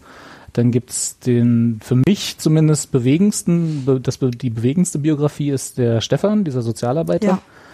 Ähm, der dort äh, unter anderem vor- auch von seiner DDR-Vergangenheit erzählt, was ich auch ganz interessant fand, dass er, dass er quasi der ähm, Punkt war, der Kontrapunkt, ne, wo man, der halt jetzt Union-Fan geworden ist nach der Wende und in der DDR halt eigentlich, ich sag mal, dass der, das, die Gegenentwurfsbiografie zum prototypischen Union-Fan hatte, ne, also der war halt nicht im Widerstand und äh, schon immer dagegen, sondern er hatte halt eine sehr systemtreue Biografie, von der er da auch erzählt hat und wie ich fand auch sehr selbstreflektiert erzählt hat Ja. und sehr aufgeräumt.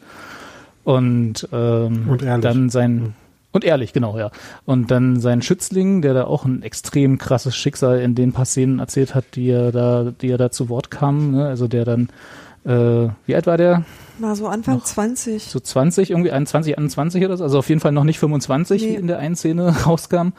Und der irgendwie die ganz, den ganzen Film über um das Schicksal seines Vaters bangt und äh, dann ja auch nicht positiv äh, zu, äh, äh, am Ende irgendwie ausgeht. Und er selber auch nicht irgendwie das beste, die beste Kindheit anscheinend hatte. Und also dieses, also genau, also diese Geschichte macht für mich diesen, diesen Film aus. Also der Gegen, der Gegensatz irgendwie zu dem, wie, ja, weiß ich gar nicht, also zu dem Leben, was Queering irgendwie dort ge gezeigt wird, was irgendwie mit, was man ja irgendwie so ein bisschen lustig finden kann, auch mit diesem, mit dieser einen Szene, die da, die da explizit rausgegriffen wurde, ne, beim äh, Stadtderby. Und dann halt der krasse Gegenentwurf dazu, diese echt extrem tragische Geschichte von diesem, von diesem Jungen, der da von dem Sozialarbeiter betreut wird. Und die sind zu der Zeit ungefähr gleich alt. Also du siehst halt Ja. irgendwie, die haben so, die sind beide Anfang 20 und haben so, äh, so ganz gegensätzlicher, also gegensätzlicher könnte es nicht sein, Biografien. Ja. Was man schon äh, sagen kann, aber ist, dass bei Christopher Quiring sieht man sehr viel, was sehr typisch Fußballprofi ist an Szenen. Man sieht äh, relativ wenig normale Szenen von Christopher Quiring. Ja, Nur beim keine, Weihnachtssingen also- dann, ne? Ja, beim Weihnachtssingen. Weihnachtssingen und äh, einmal Oder äh, sie auch wird er so interviewt Kapazität. Und äh, wir hatten, äh, Steffi, erinnerst du dich, wir hatten mit den Machern von dem Film mal zwei Stunden Interview geführt. Ja, Und die hatten da gesagt, das haben wir damals aber dann nicht aufgeschrieben, dass es für sie gar nicht so einfach war, um es mal freundlich zu sagen, irgendwie über Uwe Neuhaus da irgendwas mit drehen zu können. Ähm, Komisch. Ja, komisch. Dabei wird Einerseits- immer Profi im Abspann getan. Ja, Naja, das machst du aber auch einfach pro forma. Und andererseits gab es aber schon dann die Chance, äh, die Kabine, in die Kabine direkt vorm Derby reinzufilmen. Ja. Also das, äh, also es ist schon sehr äh, widersprüchlich, aber man sieht ihn halt vor allem im professionellen Be äh, Umfeld. Man sieht nicht, was Christopher Quiring eigentlich jenseits von Training oder Fußballspielen eigentlich für ein Mensch ist. Und was er erzählt, gibt einem da halt auch nicht so die, ich sag jetzt äh, nix. äh, das Bild, was, wie es dann aussieht. Ja, also Ja. Äh, er äh, äh, sinniert ein bisschen über Ost und West und das bin ich, bin ich ehrlich gesagt ganz froh, dass es dann den Film nicht dominiert, weil das wär, wird gefühlt äh, jeder äh, Spiel, ähm, Protagonist ein bisschen befragt Ja. Mhm. dazu. Und ich glaube, das war vielleicht so eine Anfangsidee von den äh, Filmemachern. Aber das äh, spielt für den Film eigentlich gar nicht so eine große Rolle, außer bei Christopher Quiring, weil die Szene, die Robert ja angesprochen hat, war ja beim Derby, als er dann halt ähm, bei Sport 1, war doch Sport 1, oder? War Annette Sattler? Ich glaube, ja. Ähm, Ja, da sagte, ähm, dass es nicht leiden kann, jetzt mal kurz paraphrasiert, äh, wenn die Wessis in unserem Stadion jubeln. Aber das finde ich gar nicht das Bemerkenswerte. Das Legendäre an dieser Szene ist, dass Christian Arbeit ihn gefühlt zehn Minuten lang bequatscht vor diese Kamera Davor, zu gehen ne? und er sagt, Ja. du siehst richtig, dass er, dass er sich keinen Bock. komplett dagegen Ja. sträubt und das überhaupt nicht machen will. Und äh, wird am Ende Dann wie doch ein kleines macht. bockiges Kind antwortet. Ja, aber auch so, also ich glaube, manchmal weiß man, dass man nicht in der Verfassung ist, jetzt irgendwas zu sagen, Ja. lässt sich breit quatschen und haut dann irgendeinen Bolzen raus. Also das ist dann so auch mit Ansage. Ja, ich glaube, Christian wird das wahrscheinlich heute nicht dann mehr Christian, machen. So. Christian Arbeit danach auch bereut hat, dass er ihn da in Anführungsstrichen gezwungen hat, vor Ja. die Kamera zu Ja. treten. Ja, hat er ja Aber- schon mal erzählt, ja. Robi hat ja gesagt, auch völlig richtig, ne, dass natürlich Stefan da in dem Film äh, eine ganz wichtige Rolle gespielt hat. Aber wen man da auch nicht vergessen darf zu erwähnen, ist ja wohl Lopez seine Mutter. Auf jeden Fall. Also, das ist ja, ist ja die süßeste Frau, die es gibt auf der Welt, ja.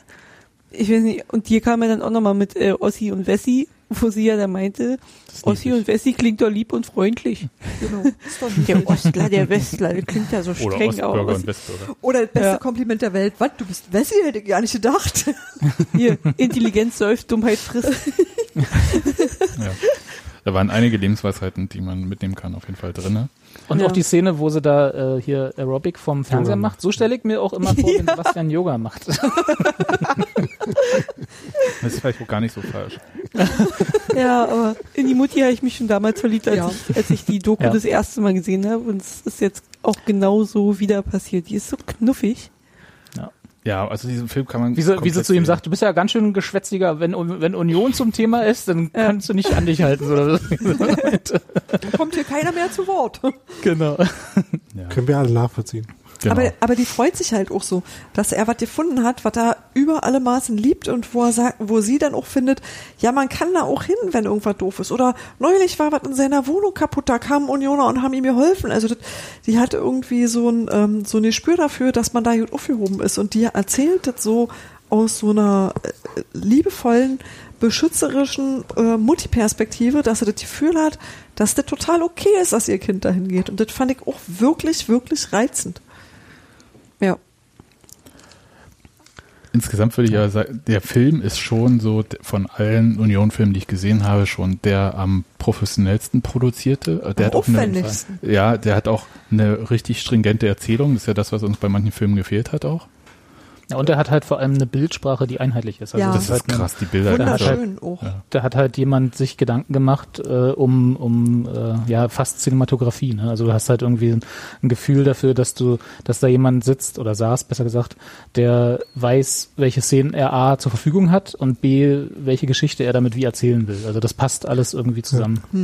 Ganz viele von den Shots sind halt auch äh, durchdacht. Ne? Also Genau. wenn man den äh, Sozialarbeiter und seinen Klienten da sieht und im Hintergrund die Tankstelle mit Union Regalien, Ja. äh, die Genau. vielen, die vielen schönen äh, Street Art Shots, das ist schon alles ganz nett. Ja, ja. Das ist schon, das ist so halt, du, du wusstest von Anfang an, A, welche Shots du brauchst und machst dir halt dann eine entsprechende Liste und nimmst die dann auch. Im Gegensatz zu, sagen wir mal, den Studentenarbeiten, die man sonst so sieht oder die wir ja auch schon geguckt haben, wo halt dann im Nachhinein im, äh, beim Cutten und äh, äh, äh, nochmal Sichten entschieden wird, wie der Film aussehen, aussehen soll und auf, auf Basis des Materials, was man hat. Dieser und nicht Film? andersrum halt. Dieser Film hatte aber auch Archivmaterial. Also ihr habt bestimmt Ja, ja. Sachen aus der grünen Hölle wiedererkannt, wenn er das, also da waren ja auch so Sachen drinne, aber die sind damit total gut umgegangen. Die haben da, das haben sie mal kurz genommen für, um einen Zeitraffer Geschichte zu erzählen, den sie auch gar nicht weiter kommentiert haben und wo sie nur die stärksten Bilder rausgenommen haben und ganz viel auch einfach ausgesondert haben, wo du dachtest so, ah, das war dit, das war dit, das war dit, das war dit und dann war es auch schon wieder vorbei. Also wo du wirklich Genau. gesehen hast, da war gerade einmal so immer schnell im Galopp durchs Archiv, weil du irgendwie darstellen musstest, da ist Zeit vergangen zwischen dem Zeitpunkt und dem Zeitpunkt. Und das haben sie super sauber gemacht, also auch mit tollen Bildern. Aber zum Beispiel auch, ich fand das so schön, als Christopher Quiring vorgestellt wurde, gab es erstmal nur diese Treppenläufe und du hast nur die Füße gesehen. Und wusstest, ah, ich bin im Profisport. Ich bin jetzt hier raus aus der Fanperspektive. Ich bin hier da, wo Fußball gearbeitet wird, also da, wo Fußball hergestellt wird quasi. Ich bin in der Fabrik. Und, ähm, und da ist es in dem Moment auch gar nicht wichtig gewesen, welcher Spieler das konkret ist, sondern du hast sofort äh, gewusst, du bist jetzt, du guckst was anderes aus einer anderen Perspektive, eine neue Person. Du weißt, jetzt kommt gleich ein neuer Mensch ins Spiel hier. Und das fand ich so, so klug und abgesehen davon sahen die halt auch echt schön aus. Also da war ganz viel, was so schön anzusehen war. Ja, Ja, halt kompetent gefilmt. Ja. tolle Inszenierung, also muss man ja, Ja. schon so sagen. Äh, ich hatte übrigens äh, so einen Gedanken, erstens äh, bei dem Film, äh, war ja die Saison 2012-13 und ich dachte, huch, da war ich auch dabei, da war ich auch dabei. Grundsteinlegung äh, für die ähm, Tribüne, ihr erinnert euch an diese Kiste. Ich, kann, ich konnte mich überhaupt nicht mehr daran erinnern, dass wir da so eine Zeitkapsel vergraben haben. nicht. Das ist mir erst durch auch den nicht, Film wieder bewusst nicht. geworden. Genau. Nee. Wir haben ja auch keine Kapsel, wir haben eine ganze Kiste vergraben. Ja, ja, ja. ja. Mit so einer Kapsel gibt man sich ja da nicht so einfach zu So, wir haben so viel dazu vergraben, da passt halt nicht in eine Kapsel. Da müssen, da müssen wir mehr machen. Robert, wir können ja, mir so viel wir loswerden. können ja zumindest sagen, unsere Namen sind da auch vergraben worden. Ja. Als wir waren- Mitglieder, ne? Ja, wir Ja. waren zu der Zeit schon Mitglied. Das ist mir dann auch bewusst geworden. Das hatte ich, daran konnte ich mich überhaupt nicht erinnern. Also schnell mal ein Loch buddeln und nachgucken. Ja. Aber ähm, Ja, wir tragen schnell stimmt? mal das Haus ab, oder was, was? was bist du für ein Unioner? Na, mein Name steht unterm Stadion. Ja. So ein Unioner. Und am Denkmal. Mann. Das ist jetzt aber auch nicht so ein exklusiver Club, oder? Wie viel hatten wir da damals? 11.000, 12.000 Mitglieder werden es schon so gewesen sein. 11.000 oder Ja. 12.000 werden es gewesen sein.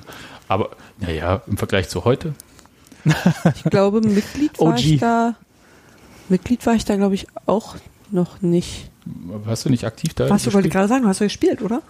Ja, aber nicht bei Union. Ach so, ah, verstehe. Das ist lustig.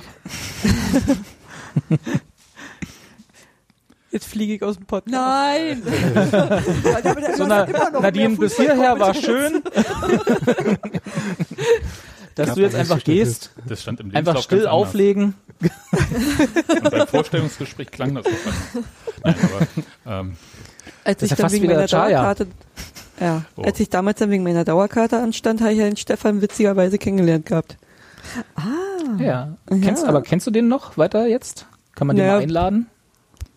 Boah, und ja, müsste ich mal, wenn ich den wieder sehe, könnte ich den mal fragen. Ja. Aber Also ist nicht, dass es jetzt so, dass gerade irgendwie ideal ist, sich Gäste in den Podcast einzuladen, aber Ist jetzt nicht so, dass ich seine Handynummer habe, aber im Film Okay. sieht man auch ziemlich klar und deutlich, wo er wohnt. Da kann man ja auch einfach gucken, ob er da noch wohnt. ich weiß nicht, ob er da so zufrieden ist damit, dass da Leute vorbeikommen. So, ich hab hier gesehen im Film, wo du wohnst, ich komm mal rum. ja, vielleicht ist er auch umgezogen. Damals war der, Ach, der hier, die, die einzige, der einzige filmische Kritikpunkt, den ich hatte, weil du gerade sagtest, wo er wohnt. Man hat, man sieht ihn ja da spazieren gehen des Öfteren, oder halt nicht spazieren gehen, aber diese, diese Laufen-Shots, ne, wo man Hm. irgendwie äh, äh, Walk and Talk, wie, wie aus Ja, das ist jetzt ein Großteil, was er hier in Schöneweide macht bei der Arbeit. Genau, genau. Und äh, da äh, hätte ich gerne eine Steadicam gehabt, weil dir die Film, die Aufnahmen waren mir sehr wackelig, weil der du hast genau gesehen, dass der Kameramann eben genau ohne Steadicam mit der Kamera nebenher ist und die und das Bild die ganze so schwankte, wie auch Stefan schwankte während während er lief. ja, Also da hätte richtig. da hätte eine Steadicam gut getan. Haben sie in anderen Szenen ja auch gehabt, glaube ich, ne? ja, vielleicht haben sie an dem Tag die war der Verleih zu oder so, man weiß es nicht. Aber, äh, oder man hat ja auch umgeplant, ne? Also so, so ein Film äh, ist ja auch dann ein bisschen dynamischer. Je nachdem, was da gerade irgendwie los ist. Na, Ähm, Also du meinst, dass es spontan war? Da? Naja, also, ja, kann natürlich auch äh, sein, ja. Das kann schon sein, also weiß ich nicht, äh, ob, äh, wo er da jeweils dann unterwegs ist, ob man ihn begleitet hat oder man gesagt hat, ah, wir wohnen ja auch hier gerade ähm, in Pankow, wir fahren mit dir mit hier oder so mit der Bahn. Ja. Ich weiß es nicht. Kann gut Also Kann gut das, sein. Ist mir halt nur aufgefallen, weil der Rest so professionell und kompetent gefilmt war und dann halt so wackel, wackel. ja, apropos Wackel, Wackel, äh, wie krass gut waren diese Szenen auf dem Drachen gefilmt. Drachenbootrennen. Also da, da Da gab's habe ich schon wieder, da ist mir schon mit Messer in der Tasche aufgegangen, weil keiner, der dort gefilmt wurde, Drachenboot fahren kann. nee, Ja, ja, ja, das, war, das ist ja Teil vom Spaß. das sah aus, als ob wir Drachenboot fahren. Darum Ja, eben. Robi, an der Stelle möchte ich nur sagen, Teil des Drachenbootfahrens können ist ja Drachenbootfahren. Also, Ja, also das ist da richtig. sein ist eine entscheidende Qualifikation. Nee, aber das ist übrigens auch was, was für mich Das diesen, Kritik? diesen, diesen Film ausmacht, dass du relativ viel so hast, einerseits, wie die Leute leben, also was so, was das überhaupt für Menschen sind, und dann aber halt Union Nebenveranstaltung. Das halt das Weihnachtssingen, das Drachenbootrennen und der Schützling, von dem Stefan sagt, oh, der war überhaupt nur beim Weihnachtssingen und wollte eigentlich, also jetzt dann so in neuerer Zeit und wollte eigentlich mal wieder zum Derby und es geht auch darum, dafür Karten zu organisieren, aber es geht halt um so ganz viel, was das auch so ausmacht, dass man, ähm, dass man Dinge tut, die ja nicht direkt mit Fußball zu tun haben und dass das bei Union total normal ist. Also, dass das einfach so mit zum Alltag dazugehört, diese ganzen Nebenveranstaltungen, die sich so drumherum entwickelt haben, dass die halt irgendwie auch weit Hintergrund, also in weiten Teilen Hintergrund dieses Films waren. Ja. Und halt Teil des Vereinslebens. Und sind, Teil des ohne Vereinslebens, Was mit genau. Fußball konkret zu tun zu Genau. haben. Ja. Ich, ich fand es trotzdem, äh, also auch wenn Mario Chaya jetzt hier in dem Film äh, nicht so eine sehr dynamische Rolle hat, aber er hat auf jeden Fall den bestmöglichen Einstieg äh, in diesen Film, indem er im Dienstwagen sitzt, irgendwelche Akten, glaube ich, noch durchguckt und dann erzählt, wie seine erste Begegnung mit Union war, wie eine Straßenbahn auf die Straße, auf der Straße lag. Quer lag. Quer lag. Und er zutiefst beeindruckt war, auch mit ein bisschen Furcht gemischt, wie das Menschen geschafft haben, die dorthin zu legen.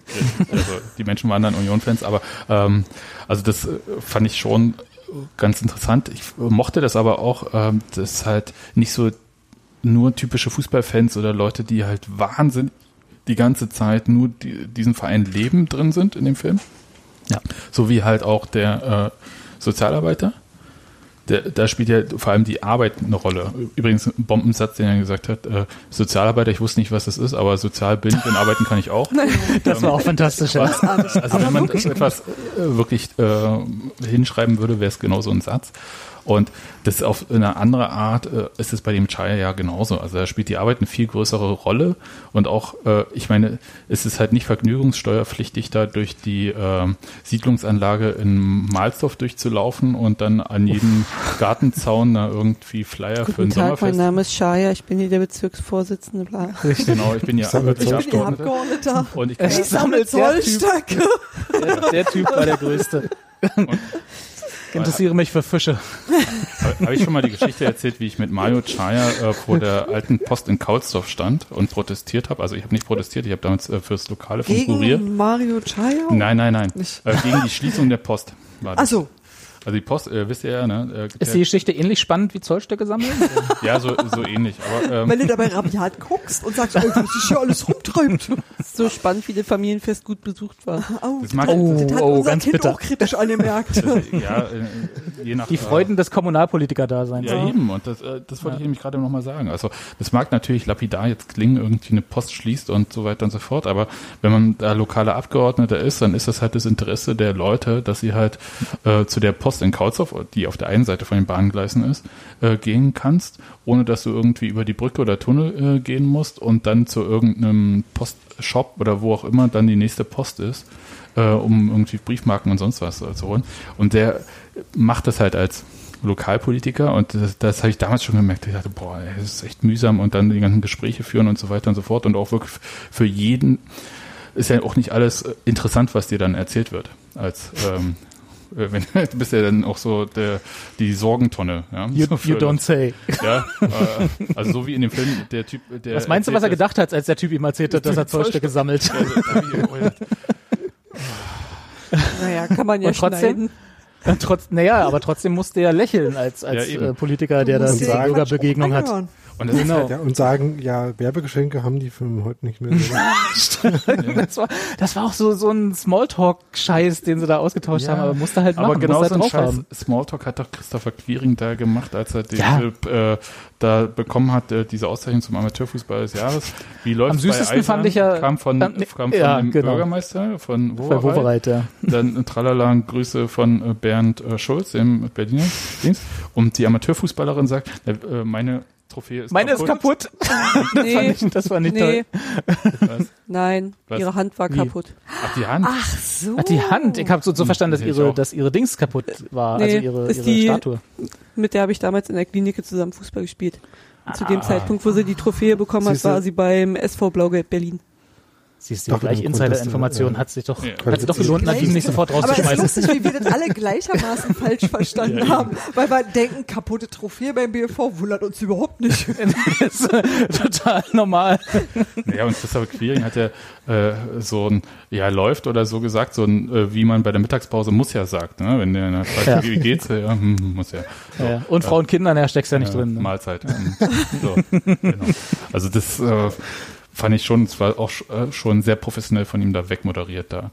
Und aber ich, ich wollte nur sagen, also diese Mühen merkt man dem Mario Chaya auch, also man spürt es halt selbst, ne? Weil man also ich würde das ums Verrecken nicht machen wollen. Und gleichzeitig merke ich halt bei diesem Stefan halt auch diese Arbeit, die er da reinsteckt und wie ihn das auch beschäftigt und äh, wie er auch, du kannst ja einerseits äh, jemanden, der Probleme im Leben hat, sagen, ja, musst du einfach nur so, so, so machen, ja, so quasi FDP-mäßig, äh, äh, das ist auch deine Schuld, dass es und so weiter, keine Ahnung was, aber er Ja. hat sich mehr angestrengt und, ähm, und er versucht aber äh, immer, und das fand ich tatsächlich bemerkenswert, dem irgendwie äh, Lösungen aufzuzeigen, aber der Typ muss diese Wege selber gehen. Ja. Der muss die Und, Entscheidung und er auch hat ihn halt treffen. nicht, Ja. und er hat ihn halt nicht irgendwie so, äh, sagen wir mal, von oben herab, so nach dem Motto, wird schon alles und nun Ja. streng dich halt nur mehr an, ne, wie du es auch schon gesagt hast, sondern er hat halt ihm gesagt, ja, es ist alles scheiße, aber folgende Möglichkeiten haben wir. Und das Allerschönste fand ich eigentlich, das hat ein super leises Happy End. Der junge Mann hat am Ende des Films quasi einen Haarschnitt und äh, eine schwarzhaarige Frau an seiner Seite und fährt mit der zum Stadion und die heben zusammen den Schal hoch. Und das sieht schon so aus, ähm, als sei sie seine Freundin. Also wird, hab ich so, ich hab das so aufgefasst. Habe ich auch so. Ja. Und das wird aber ja nicht irgendwie in den, also so in den Vordergrund gestellt, so nach dem Motto, er hat es jetzt geschafft, sondern einfach nur, guck mal, manchmal ist hinter der nächsten Ecke aber auch irgendwie, wird doch alles gut, so, wisst du, da ist doch einfach, hält das Leben auch mal was Schönes für dich bereit. Und das wenn schon nicht alles, dann zumindest erstmal Ja. genug. ich, und das fand ich wirklich äh, super schön. Also das fand ich so, das war so aufmerksam und so, weiß ich ja nicht so, das war auch so, was ich an dem Film überhaupt fand, dass der alle Leute, die da porträtiert wurden, mit ihren Macken und Eigenheiten ernst genommen hat und nicht versucht hat, die zu erklären, sondern, also die haben halt keinen Sprecher aus dem Off, sondern die Leute haben selber für sich gesprochen und niemand hat irgendwie das bewertet und gesagt, das, was du machst, ist aber blöd oder das gehört sich aber so oder guck doch mal, was ist denn das für einer, sondern die waren halt einfach, ähm, du hast einfach nur gemerkt, das sind unterschiedliche Leute mit unterschiedlichen Lebenswegen, die alle irgendwie als kleinsten gemeinsamen Nenner Union haben und ähm, alles darüber hinaus ist wahnsinnig verschieden und das passt trotzdem alles in ein Stadion. Ja. Das war, glaube ich, das, was das für mich so spannend gemacht hat, dass man das auch oftmals übersieht, weil man ja immer eigentlich nur seine Leute, seine Bezugsgruppe sieht und die sind ja immer mehr oder weniger so wie man selber. Und dann denkt man, das ist überall so, aber ist es halt ja nicht, sondern da sind ganz viele verschiedene Gruppen drinne und die können halt wirklich auch so krass auseinandergehen von Senator bis irgendwie Hartz IV. Und das fand ich, fand ich cool, dass der Film das auf eine ganz unaufdringliche Art gemacht hat. Also tatsächlich ohne irgendwie zu sagen, dass da für irgendjemanden kein Platz wäre oder so. Ja, ich glaube aber, also das, so wie wir es gesehen haben, und das sagen wir auch die ganze Zeit, die werden so viel Material gehabt haben. Äh, Ich halte es für eine wahnsinnige Leistung, da so einen Film als Erzählung auch drin draus gemacht zu haben. Das äh, kann mir vorstellen, dass es zwischendurch, äh, dass man da vielleicht auch ein bisschen verzweifelt war. Das ist wahrscheinlich immer so, wenn man Dokumentarfilmer ist oder so und dann nicht jeden Tag begleitet. Oder halt Filmer. Also Ja, vielleicht Dokumentar. Ja, aber dann hast du ja vielleicht ein Drehbuch. Und hier ist ja, Ja, dann. Gut, aber du- du hast ja trotzdem zu tun, daraus dann einen Film zu machen. Also ist ja nicht so, dass stimmt, nur weil du ein Drehbuch hast, dass, dass sich dann so ein Film automatisch ergibt. Ja, und hier hat man so ein bisschen wenig unter Kontrolle. Also da muss man dann halt auch noch gucken. Ah, das sieht jetzt interessant aus. Äh, Vielleicht frage ich jetzt doch mal die ganzen Ost-West-Sachen ab, falls es sonst nichts hergibt in dem Film oder so. Stimmt, Ja. ja. Und, Also- und ich finde übrigens, dass zu diesem Ost-West-Thema der Mario Chaya das Interessanteste gesagt hat. Und das fand ich also, ähm, wie soll ich denn sagen, weil das so relativ nüchtern war. Und das, der hat gesagt, so Union ist die Möglichkeit, sich an die guten Dinge zu erinnern, zusammen mit den Leuten, mit denen man auch die schlechten erlebt hat. Aber aus seiner Sicht ist das keine politische Ostalgie. Und das fand ich ziemlich, ähm, das fand ich ziemlich präzise, dass du halt deine Leute behalten hast. So. Und das, das ist, glaube ich, überhaupt immer so eine Vereinsgeschichte. Ist natürlich aus seiner Region, also als Abgeordneter da von Malsdorf, was ja quasi an Köpenick angrenzt, als Siedlungsgebiet, was so reinragt in Köpenick. Ähm, dann ist das, äh, glaube ich, auch aus dieser Position her zu verstehen, während, glaube ich, die Leute hatten ja, die wurden ja alle irgendwie gefragt und alle hatten auch sehr unterschiedliche Definitionen. Ich glaube, wenn man uns auch fragen würde, würden wir das auch alle sehr unterschiedlich beantworten und das für uns halt beantworten. Also ich glaube, dass äh, niemand das allgemeingültig äh, beantwortet hat und gesagt hat, das, so ist es für alle, sondern ehrlich gesagt ja überfordert ja auch uns alle so eine Frage, weil man, Ja. da muss man auch erstmal drüber nachdenken. Ja, wir sind ja Also auch ich meine, dafür- dafür-. Gut, das kommt dazu, aber dafür, dafür ja, wie gesagt, äh, fand ich das ja ganz interessant, dass sie selbst in den vier, fünf äh, Biografien, die sie da gezeichnet haben, einen dabei hatten, der halt in der DDR der komplette Gegenentwurf zu dem Stereotypenbild des Unioners, also er war ja nicht Unioner in der DDR, weißt du, aber der, äh, war, was man immer so hat, ne, so die, der Widerstandsclub und so, das war halt, Ja. er war es halt nicht und hat, ist jetzt aber trotzdem Unioner nach der Wende geworden. Ja, und dafür wird es ja äh, genug geben. Ja, also das ist ja, Vermutlich, ja. Äh, Also Frage. statistisch schon sehr wahrscheinlich. gibt jetzt, glaube ich, auch äh, mittlerweile mehr Senatoren, die im Zweifelsfall Union-Fans sind, auch wenn jetzt Mario Chaya gerade kein Senator ist. Ähm, ich glaube, da hat sich Was die macht Quote- der eigentlich jetzt? Mario? Der ist jetzt äh, beim, warte, Teig von gelesen, Deutsche Rote Kreuz. Der ist bei irgendwas, ist der gerade? Präsident. Der ist jetzt gerade, ja, ja. Ich Systemrelevant. frage mich, Aber der ist doch noch Abgeordneter, oder? Der ist ja ein, der ist, äh, Nee, ich dein Alter, nicht. Steffi, ne? der ist ziemlich genauso alt wie Icke, würde ich sagen. Dass er sich für Gesundheitskram Äh, interessiert. Genau, der ist Ja. Präsident des Deutschen. Roten Kreuzes. Der ist 75 Ah, ja. geboren, genau wie ich. Ja, das, also das, ich hab, das hat er auch so, als er erzählt hat, wie alt er war, als die Wende war, äh, wusste Hm. der ist so mein Alter. Ah, ist aber noch im Abgeordnetenhaus. Steht, hast recht. Stimmt. Naja, also kann er auch nochmal Senator werden. Oder Bürgermeister, wie einer von den äh, Leuten da gesagt hat, dass er das Aber nicht mit, aber nicht mit der Partei, ehrlich gesagt. Ich glaube, die. Ne, in Berlin wird das schwer. Obwohl, andererseits, auch die FDP hat es ja geschafft, einen Ministerpräsidenten für eine kurze Zeit zu haben. Herzlichen Glückwunsch auch so dafür. ungefähr. Ja. Da wird er sich auch bis heute freuen, glaube ich, naja, ich wollte nur sagen, nichts ist unmöglich. dass er für fünf Minuten mal Ministerpräsident war. Ja, okay. Aber ähm, wie gesagt, ich komme ja gebürtig, äh, gebürtig hätte ich bei, ach Quatsch, so ein Blödsinn, aber ich bin in Hellersdorf ja auch aufgewachsen, insofern äh, begleitet mich diese Familie Chaya schon eine Weile. Und ähm, Du Armer. was? Nein. Nix, hab nichts gesagt. Also man kann mit Mario Chaya total normal reden, glaube ich. Also das, äh, Ja. Und ich glaube, mit Sebastian Chaya sollte man nicht über den Flughafen Tegel reden. ähm, aber es ist ein anderes Thema. Insgesamt aber auf jeden Fall ein toller Film. Oh, hier kommt das Das Podcast-Kind rein. Podcast-Kind fällt Hat man gehört, ja. Das hat so zu Augen schon. Das fällt Hast du schon geschlafen oder was? Hast du Hunger, Durst, frierst du? Hunger? Ja, musst du was essen, Schätzchen. Gegen Hunger hilft Essen. Ja, ist okay. Du Komm, darfst wir auch eine uns- Dattel haben. Darfst auch eine Dat- Dattel nehmen. Oh, na denn nicht. Ja, da, seid ihr denn wahnsinnig? Aus den Datteln kann man Hilfe machen. Ja, ja, Ja. habe ich ja auch, deswegen stehen die hier, aber ich hab, egal. Wir haben so viel Datteln Da da. in ja. dem Kästchen ist Brot drin, außerdem ist da Filinchen und da Knäckebrot. Du kannst auch einen Joghurt aus dem Kühlschrank nehmen. Filinchen. ja, ich liebe Filinchen. Willst du einen Bei uns Joghurt in aus dem Ecke Kühlschrank ist nehmen? doch diese Berliner Waffelfabrik, Oben. die riechst du bei uns manchmal auch. Hm. Spreewaffel. Heißen sie so? Ja. ja. Also vielleicht äh, abschließend für mich war es auf jeden Fall, wenn nicht der, so doch einer der besten Union-Filme, die wir, Ja, das, die das, wir jetzt in dieser Serie, losen Serie hier gesehen haben. Also ja ich glaube, weil, Fall, weil das so mit das planvollste von allen Sachen waren. Also da hast du ja genau, war einfach dass- handwerklich gut gemacht. Genau, genau, daran Ja. war alles, äh, alles irgendwie total sauber und stimmig und nicht irgendwie, wie soll ich sagen, ich habe auch nicht gegen gut gemacht, einen Studentenfilm, das finde ich überhaupt, das finde ich äh, auch ein, eigentlich was wichtig, weil da meistens coole, frische Ideen kommen und dann Ja. kann es doch gerne noch ein paar Macken haben, aber der Film war halt in sich total, ja, rund und auch einfach interessant. Also da habe ich mich auch nie gelangweilt oder gedacht, irgendwie ist doof, weil ich einfach nur gesehen habe, wir sind so viele und ich hatte die ganze Zeit so ein auch ein bisschen so ein wohliges Union-Gefühl, weil ich dachte so, ja, irgendwie so, das kenne ich auch alles und die Leute da kenne ich übrigens. Diesmal war das Gadget, dass Matze Koch immer mal durchs Bild gehoppelt ist Stimmt. und immer irgendein Fotograf ist immer da, der gerade einfach da ist und diesmal war es Ja, man Matze. geht halt mit der Zeit. Genau. Also, ja, so jede Zeit hat ihre Fotografen, die sie abbildet.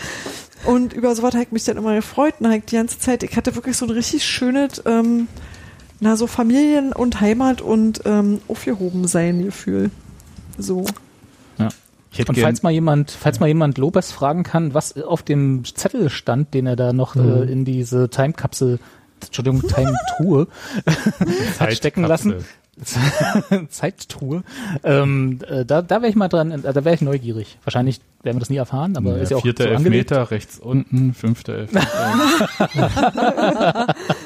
War das nicht vor der Zeit? Oder nee, das, Da war, steht- das müsste. Da steht 2014. 2019 steigen wir auf. Und ich hab's Na, gesehen.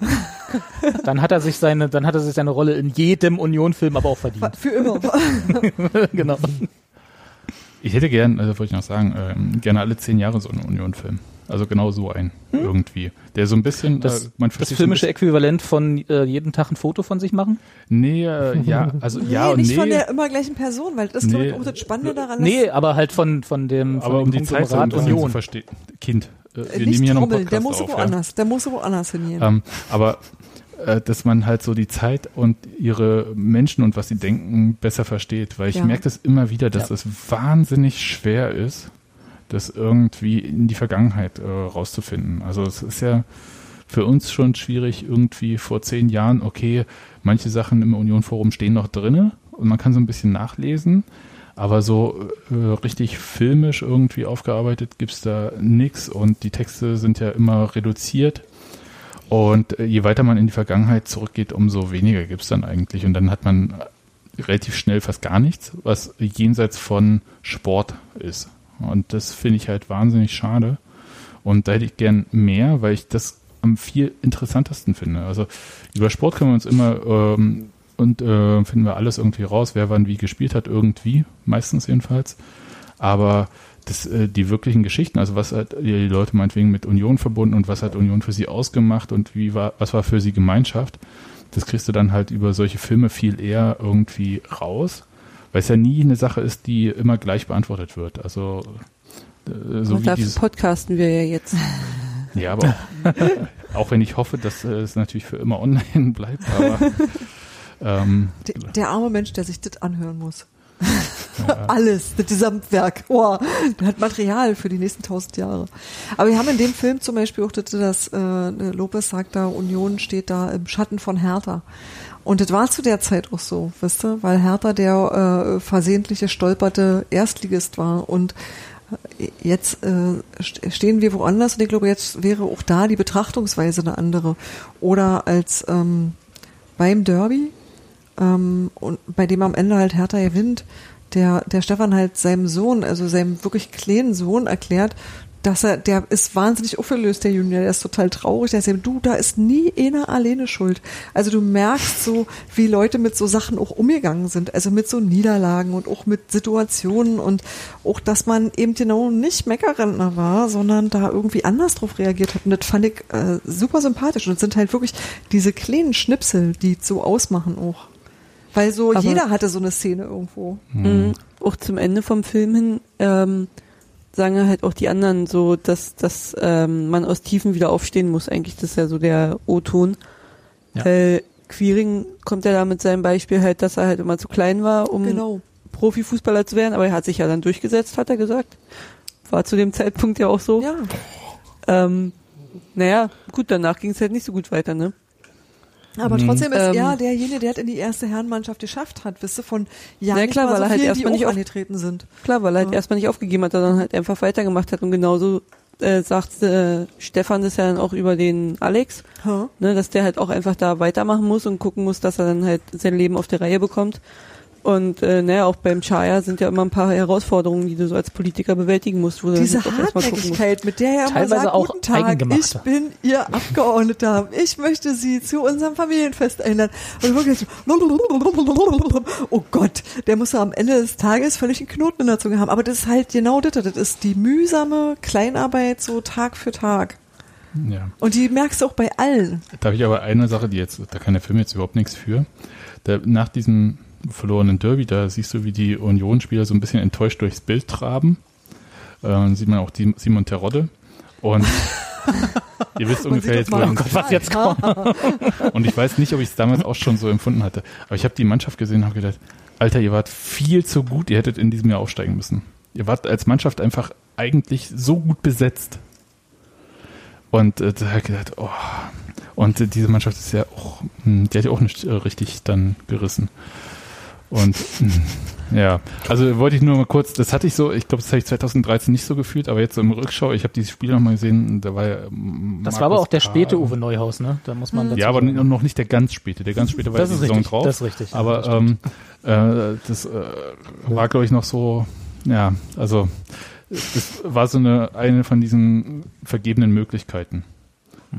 Ich glaube, es war das Jahr nach dem, oder Aber ist in dem wir- Jahr aber Fürth haben- aufgestiegen stattdessen. Oh, haben wir ja auch in dem Film gesehen, hatten wir ja eine Menge.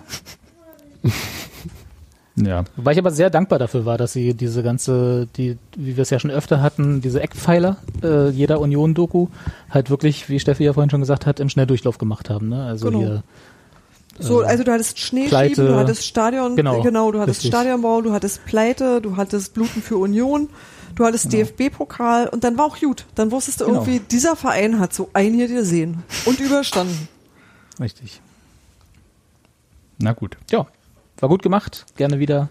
Und aber was ich genau, was ich mir wünschen würde, wenn, wie Sebastian sagt, dann quasi alle zehn Jahre so eine Doku irgendwie entsteht, dann bitte auch äh, diese Eckpfeiler der Union-Historie genauso behandeln. Also nicht in, nicht alle zehn Jahre wieder aus Weihnachtssingen eingehen und wieder das den Stadionbau erwähnen. Also da, da gibt es schon genug Dokus, die das dokumentiert haben. Ja, das- mal, Zumal beim, den- beim Weihnachtssingen stand noch die Bühne vor der Tribüne. Ja, Ja, Da war die Haupttribüne noch gesperrt altes und Innenraum war noch Platz zum Treten. genau. Ja, aber das war so Ja. ein bisschen die Klammer, die zusammengehalten hat. Also es fing an beim Weihnachtssingen und es endete beim Weihnachtssingen. Und das war Ja. irgendwie so ein, das war ein schönes rundes Bild, so, wisst ihr. Also das war einfach Ja. für, sah auch gut aus. Und ich glaube, da ging es jetzt nicht primär ums Weihnachtssingen, sondern das war halt irgendwie so ein bisschen der Rahmen. Und das fand ich auch in Ordnung, so wie sie das, ähm, wie sie damit Wurde ja auch gar sind. nicht erwähnt, ne? Also hier, Nö, das nö. ist das Weihnachtssingen und das ist da und da entstanden und 68 Leute haben da und Nö, so bla. nö, gar nicht. Sondern das Genau. ist halt so, du, du, die stehen halt da im Stadion und singen, mein Gott. Also, Genau, passiert halt. Genau. Und das Also fand ich auch gerne, gut. gerne alle zehn Jahre so ein äh, ja, Biografien-Querschnitt. So Ja, so mal gucken, was die vier, Leute, die Leute da sind, rauspicken. so bewegt. Genau. Genau. Ja, und beim nächsten Mal äh, hast du ja dann auch Aufstieg da bei Pandemie. Also ich meine, es gibt ja schon neue Geschichten, die dann auch wieder. Material. Ja, und dann äh, der sagenhafte Aufstieg aus der vierten Liga nochmal in die Bundesliga oder was auch immer. Also ich will jetzt Zwei Derby-Siege in der ist das? Bundesliga. ja, und so weiter. Ja, also das, da ist ja genug drinne und das äh, wachsen ja immer neue Unioner nach. Und es gibt Manche stören auch Podcast-Aufnahmen. eben, das stimmt. Ja. Also da habe ich überhaupt keinen Zweifel. Ich hätte es halt gern auch in der Art von Qualität, weil das ist schon richtig geil gewesen, muss Ja. ich sagen. Also das ist ein echtes Privileg, dass man sowas dann mal als äh, Film auch hat. Ja, nicht nur als Zeitdokument, sondern halt auch noch als gut anzuschauendes Zeitdokument. Aber ich glaube, das waren auch Leute, die hier noch Distanz hatten. Also, das waren jetzt keine Leute, Die hatten vorher so diesen Hoffenheim-Film gemacht, ne? Genau, also die haben wirklich mit Union gar nichts zu tun gehabt, sondern die haben gesagt, ich recherchiere das ordentlich, ich überlege mir das und ich gucke mir das mal an. Also die waren sehr, sehr offen, als sie da rangegangen sind. Mhm. Aber ich, ich glaube, sie waren Aber es waren nicht auch die, verzweifelt. waren nicht gut. auch die, die das, die das Rudel gemacht haben, nicht auch extern? Also Ja, ne, ja. Von Ja, nichts aber mit das war Union ja zu tun im Sinn. quasi eine Arbeit, eine Stellenarbeit dann letzten Endes. Genau, aber halt ja nicht, also nicht Ja, von nicht Leuten, die aus dieser Szene ja. kommen, Nee. sozusagen. Ja, genau. Inside-Job, genau. Nee, aber die, die sich, ah, die haben sich aber total in diese Szene reinbegeben, wisst ihr? Und das Ja, war, eben. ich, Das machst du ja als Dokumentarfilmer dann auch im besten Fall. Ja, also, das war, ja, gut, das Um weiß ich gar nicht. Das, Nähe da. Okay, die haben natürlich nur sozusagen einen Aspekt sich gegriffen und den aber ausführlich gemacht und das hier war Genau. jetzt schon irgendwie eher so, äh, zeig mir mal einen Querschnitt. Und haben sich trotzdem natürlich auf die Leute eingelassen. Das ist absolut richtig, ja. Genau. Also ich weiß gar nicht, ob das jetzt ein Querschnitt in dem Sinne war, sondern es waren halt äh, ein paar Biografien, die natürlich ähm, Naja, vielleicht so, als so maximal weit voneinander diese auch weg waren. Ja, genau, genau, ja. Aber ich, also da gibt's bestimmt noch, du könntest jetzt, du könntest vermutlich, wenn, wenn du das Geld, wenn man das Geld hätte und die Leute gerade nichts zu tun, dann könnte man jeden, jedes Jahr so einen Film drehen und sich fünf neue Biografien rauspicken und das wäre im Zweifel dann wieder. Aber es muss ja und immer, immer eine gute Erzählung sein und äh, ich weiß nicht, ob man das jedes Jahr hat. Das wär, würde sich vielleicht ein bisschen abnutzen, da merkt man den Unterschied nicht. Ja, natürlich würde sich auf jeden Fall, das würde sich nach drei Jahren abgenutzt haben und dann wäre wär das, wäre das auch nicht mehr so spannend. Aber jetzt rein von der Anzahl an potenziell zu erzählenden Geschichten in so einem Stadion äh, gäbe es genug, glaube ich. Mhm. Das stimmt. Ja, jetzt haben wir ein Problem, ehrlich gesagt, noch. Ähm, nämlich, was schauen wir eigentlich das nächste Mal? Na, wir haben doch noch das äh, 8 zu 0, wie das äh, Chat ja schon richtig erwähnte. Ja, und dann haben wir auch noch den Aufstiegsfilm. Den haben wir jetzt äh, in der Reihe auch noch nicht besprochen. welchen Film? Den Aufstiegsfilm. Den äh, Haben wir haben den zwar nicht? noch nicht nochmal geguckt. Haben wir den nicht- haben wir den den nicht Podcast als haben wir, glaube ich, nicht drüber geredet. Doch, den oder? haben wir im Podcast schon gehabt. Bin mir ziemlich sicher. Müsste ich aber Hm. auch jetzt nochmal Ich nachgucken. bin mir jetzt. ehrlich gesagt nicht sicher, aber ich glaube, aber geguckt haben wir ihn. Ja, vielleicht, wie auch immer. Hm, okay, und es gibt noch das äh, Stück zum Spiel. Union hat ja. Das stimmt, genau. das Theaterstück da. woll- wollen wir vielleicht warten, bis Union am Sagen, was Montag nächste sagt, was sie, was sie das nächste Mal bei AfTV zeigen, damit wir vielleicht synchroner mal so sind. rum, ja. Ja, Ja, naja, ich sag mal so, wenn sich das so einspielt, dass das irgendwie so gut zusammenpasst, weil ich glaube, Nadine, du hast gesagt, du hast das Theaterstück noch nicht gesehen, oder? Hm. Das ist, ähm, also ich, äh, kommt natürlich immer drauf an, welche Fassung uns dargeboten wird. Aber ich äh, finde das super lustig und ich glaube, darüber kann man sehr gut reden. Und das hat sehr viele gute, zitierbare Textzeilen. ja. Ich kann mir aber gerade wunderbar vorstellen, dass Union nächste Woche Union fürs Leben zeigt, weil irgendwie hängen Nee, sie schon. War schon. hinterher. Das war schon da. Das war schon. Also ja, normalerweise würde ich natürlich komplett zustimmen und sagen, genauso wird's kommen, aber den, der fällt, glaube ich, schon raus. Genau, das, das war schon. Hm? Ach so, habe ich gar nicht mitbekommen. Na dann Bin äh, ich denn umso für besser. Unioner? Ähm, hm. Kannst bitte deine äh, Mitgliedschaft bitte sofort aufgeben? Ja, mache ich, mache ich. Mach ich Andere lesen. E-Mails vom, äh, vom einen nicht gründlich genug Ja, und kriegen dann nicht mit, dass es Yoga-Bären auf T-Shirts gibt. Der Yoga-Bär auf dem T-Shirt ist der Knaller. Ich finde den super. Das heißt, für alle die, die jetzt hier zuhören, die sollen dann was bis Montagabend warten und dann mal auf Twitter gucken? Oder Ja, wir wie schreiben es im? Blog dann auch rein. Genau, oder so, ja. Genau. Was Hausaufgabe ist. Also wir, wir, wir schauen einfach Gilt auch für die mit Podcast. den Film, den AFTV nächsten Samstagabend zeigt. Okay. Mal sehen, was sie zeigen. ich hoffe, es ist jetzt nichts total. Beklopptes. und Fred, ach nee, grüne Hülle kommt ja Star Wars. genau. Dann müsste ich als erstes mal. Star Wars sehen. Weil die haben ja, die haben ja, die haben ja im Zweifel dasselbe Problem, oder? Dass ihnen irgendwann die Union-Filme ausgehen. Ach was, im Zweifelsfall kannst du immer Günther Mieles nehmen, wie er aus seinem Buch vorliest. Die haben auch noch keine Tusche-Highlights gezeigt. Das stimmt. Ja. Kann man immer noch was zusammenschneiden. Apropos Tusche-Highlight. Das ist Was haben wir eine denn Sache. nächste Woche? Äh, 1. Mai, Wochenende. Ja, ich überlege gerade. Von, Ja. na, die 29 kommt noch Micha Parensen. Mittwoch. Ja, oder Was? die äh, 1, Datumstechnisch. die 1 Mhm. Marcel Hötteke. 1. Mai. Ja, unbedingt. Möchte ich Moment, auch bei der nochmal. 1 fällt dir Ma äh, Marcel, naja. Möchte ich um, äh, hat er die 1 überhaupt getragen? Nee, ich glaube, der hat die 40 Nee. gehabt, ne? Ja, ich glaube auch, der hatte so eine. ähm, das kommt ja gar nicht in Ja, im Monat Dann vor. sind die Komisch. Straßen hier nämlich eisern. Ja. Berlin. Oh, das war so lustig, ey. Bis heute eine der witzigsten Interviewantworten. Also beim Anbietern ganz knapp falsch abgebogen. Ja. Ja, so, aber so ganz knapp. Okay. Gut. Leute, es war eine sehr, sehr lange Sendung. Ja. Du wolltest doch einen Tusche Aber- erzählen gerade, oder? Ja, äh, habt ihr das äh, gelesen in den Elf Freunden im aktuellen Magazin? Aber ist halt auch online gegangen, äh, wo er irgendeinen Moment erzählt und in dem Fall erzählt er einen Moment, den er noch nie irgendwie erzählt hatte. Und zwar äh, von. Tusche hatte Momente, die er noch nie erzählt hat. ja, richtig. Oder noch nicht jedem. Das war so ähnlich, ähm, Kann ich mir nicht vorstellen. das war so ähnlich äh, wie als er bei der Buchvorstellung äh, mit Matze Koch äh, diese Windelgeschichte auf Mallorca erzählt hatte. Und Matze Koch dann sagte, das erzählst du jetzt? Wo das Buch fertig ist. So, und so ähnlich ging mir das, als ich jetzt diese Geschichte gelesen habe, vom, äh, wie sie äh, den ähm, Eddy-Dampfer gechartert haben zum Saisonstart und er sich vorgenommen hat, die neuen mal so richtig besoffen zu machen und dann ständig kurze bestellt hat für, wer waren die denn? Äh, Dauschi und so weiter und so fort. Und er dann irgendwann äh, mal an die frische Luft musste, dann hat es ihn umgehauen und dann hat er sich auf Toilette gesetzt und ist dort eingeschlafen. und als er dann wieder runterkam vom Pott, irgendwie nach anderthalb Stunden, ist er hin und die waren halt alle gut dabei und haben ihm dann bloß gesagt, na, sie haben die ganze Zeit Cola getrunken, was er hätte. Und das fand ich schon eine ziemlich gute Geschichte. Aber ähm, ja, äh, verlinke ich dann auch noch. Gut. Muss man äh, dabei gewesen sein wahrscheinlich auch, aber fand ich trotzdem gut. Also äh, ich glaube aber so Tuschegeschichten, das wäre auch nochmal so ein Ding für AFTV, jeden Tag so. Kannst du Eine gleich. Danach Anekdote. haben wir alle Bauchmuskeln vom Feinsten vom Lachen. Ja. Für die, die kein Yoga machen wollen, gibt's dann Tusche-Geschichten Genau. jeden, Ja, das ist jeden so. Montag. Äh, für mich. Und für mich. Gut, Leute, dann vielen Dank für die Sendung und ich spiele mal das Outro und wir hören uns in einer Woche wieder. Und dann wissen wir vielleicht ja, ich glaube 30. April war dieses äh, Datum, in, in dem Donnerstag. am Donnerstag, ne? Äh, Ja. Wenn das, wie, wie heißen die Corona-Kabinett? Ähm, ähm, also die äh, Landes- und Bundespolitiker ähm, sich zusammensetzen und gucken, wie es dann demnächst aussieht Ja. äh, an Maßnahmen. Und dann werden wir wissen, ob es überhaupt äh, ein Umfeld ist, in dem diese Wie, wie ist das Geisterspiele eigentlich vielleicht, be bevor du das Outro spielst, weil äh, Dirk Zingler hat ja in dem Interview auch gesagt, dass dieses Konzept, was wir jetzt ja hinlänglich besprochen haben, noch ähm, abgesegnet werden muss, in Anführungsstrichen. Ja, das haben äh, sie ist jetzt. das- haben sie es? Ach so. da, nee, nee, nee, nee, von, von, von also Ah, eben von genau Politik. hier Corona-Kabinett und so, genau, von der Politik. Ja. Äh, ist das etwas, wissen wir das, was getrennt von allen anderen entschlossen wird? Oder ist, glaube- läuft das einfach so mit, so nach dem Motto, wir lassen jetzt hier, ne, Stichwort Ich glaube, das wird Veranstaltung bis 300 Leute oder so oder 100? Nee, nee, ich glaube schon, dass das, ähm, weil das ja dann, ich glaube, über die Länder läuft, ne? Die machen diese Verordnung, die dann die einzelnen Gesundheitsämter auch umsetzen müssen und so weiter.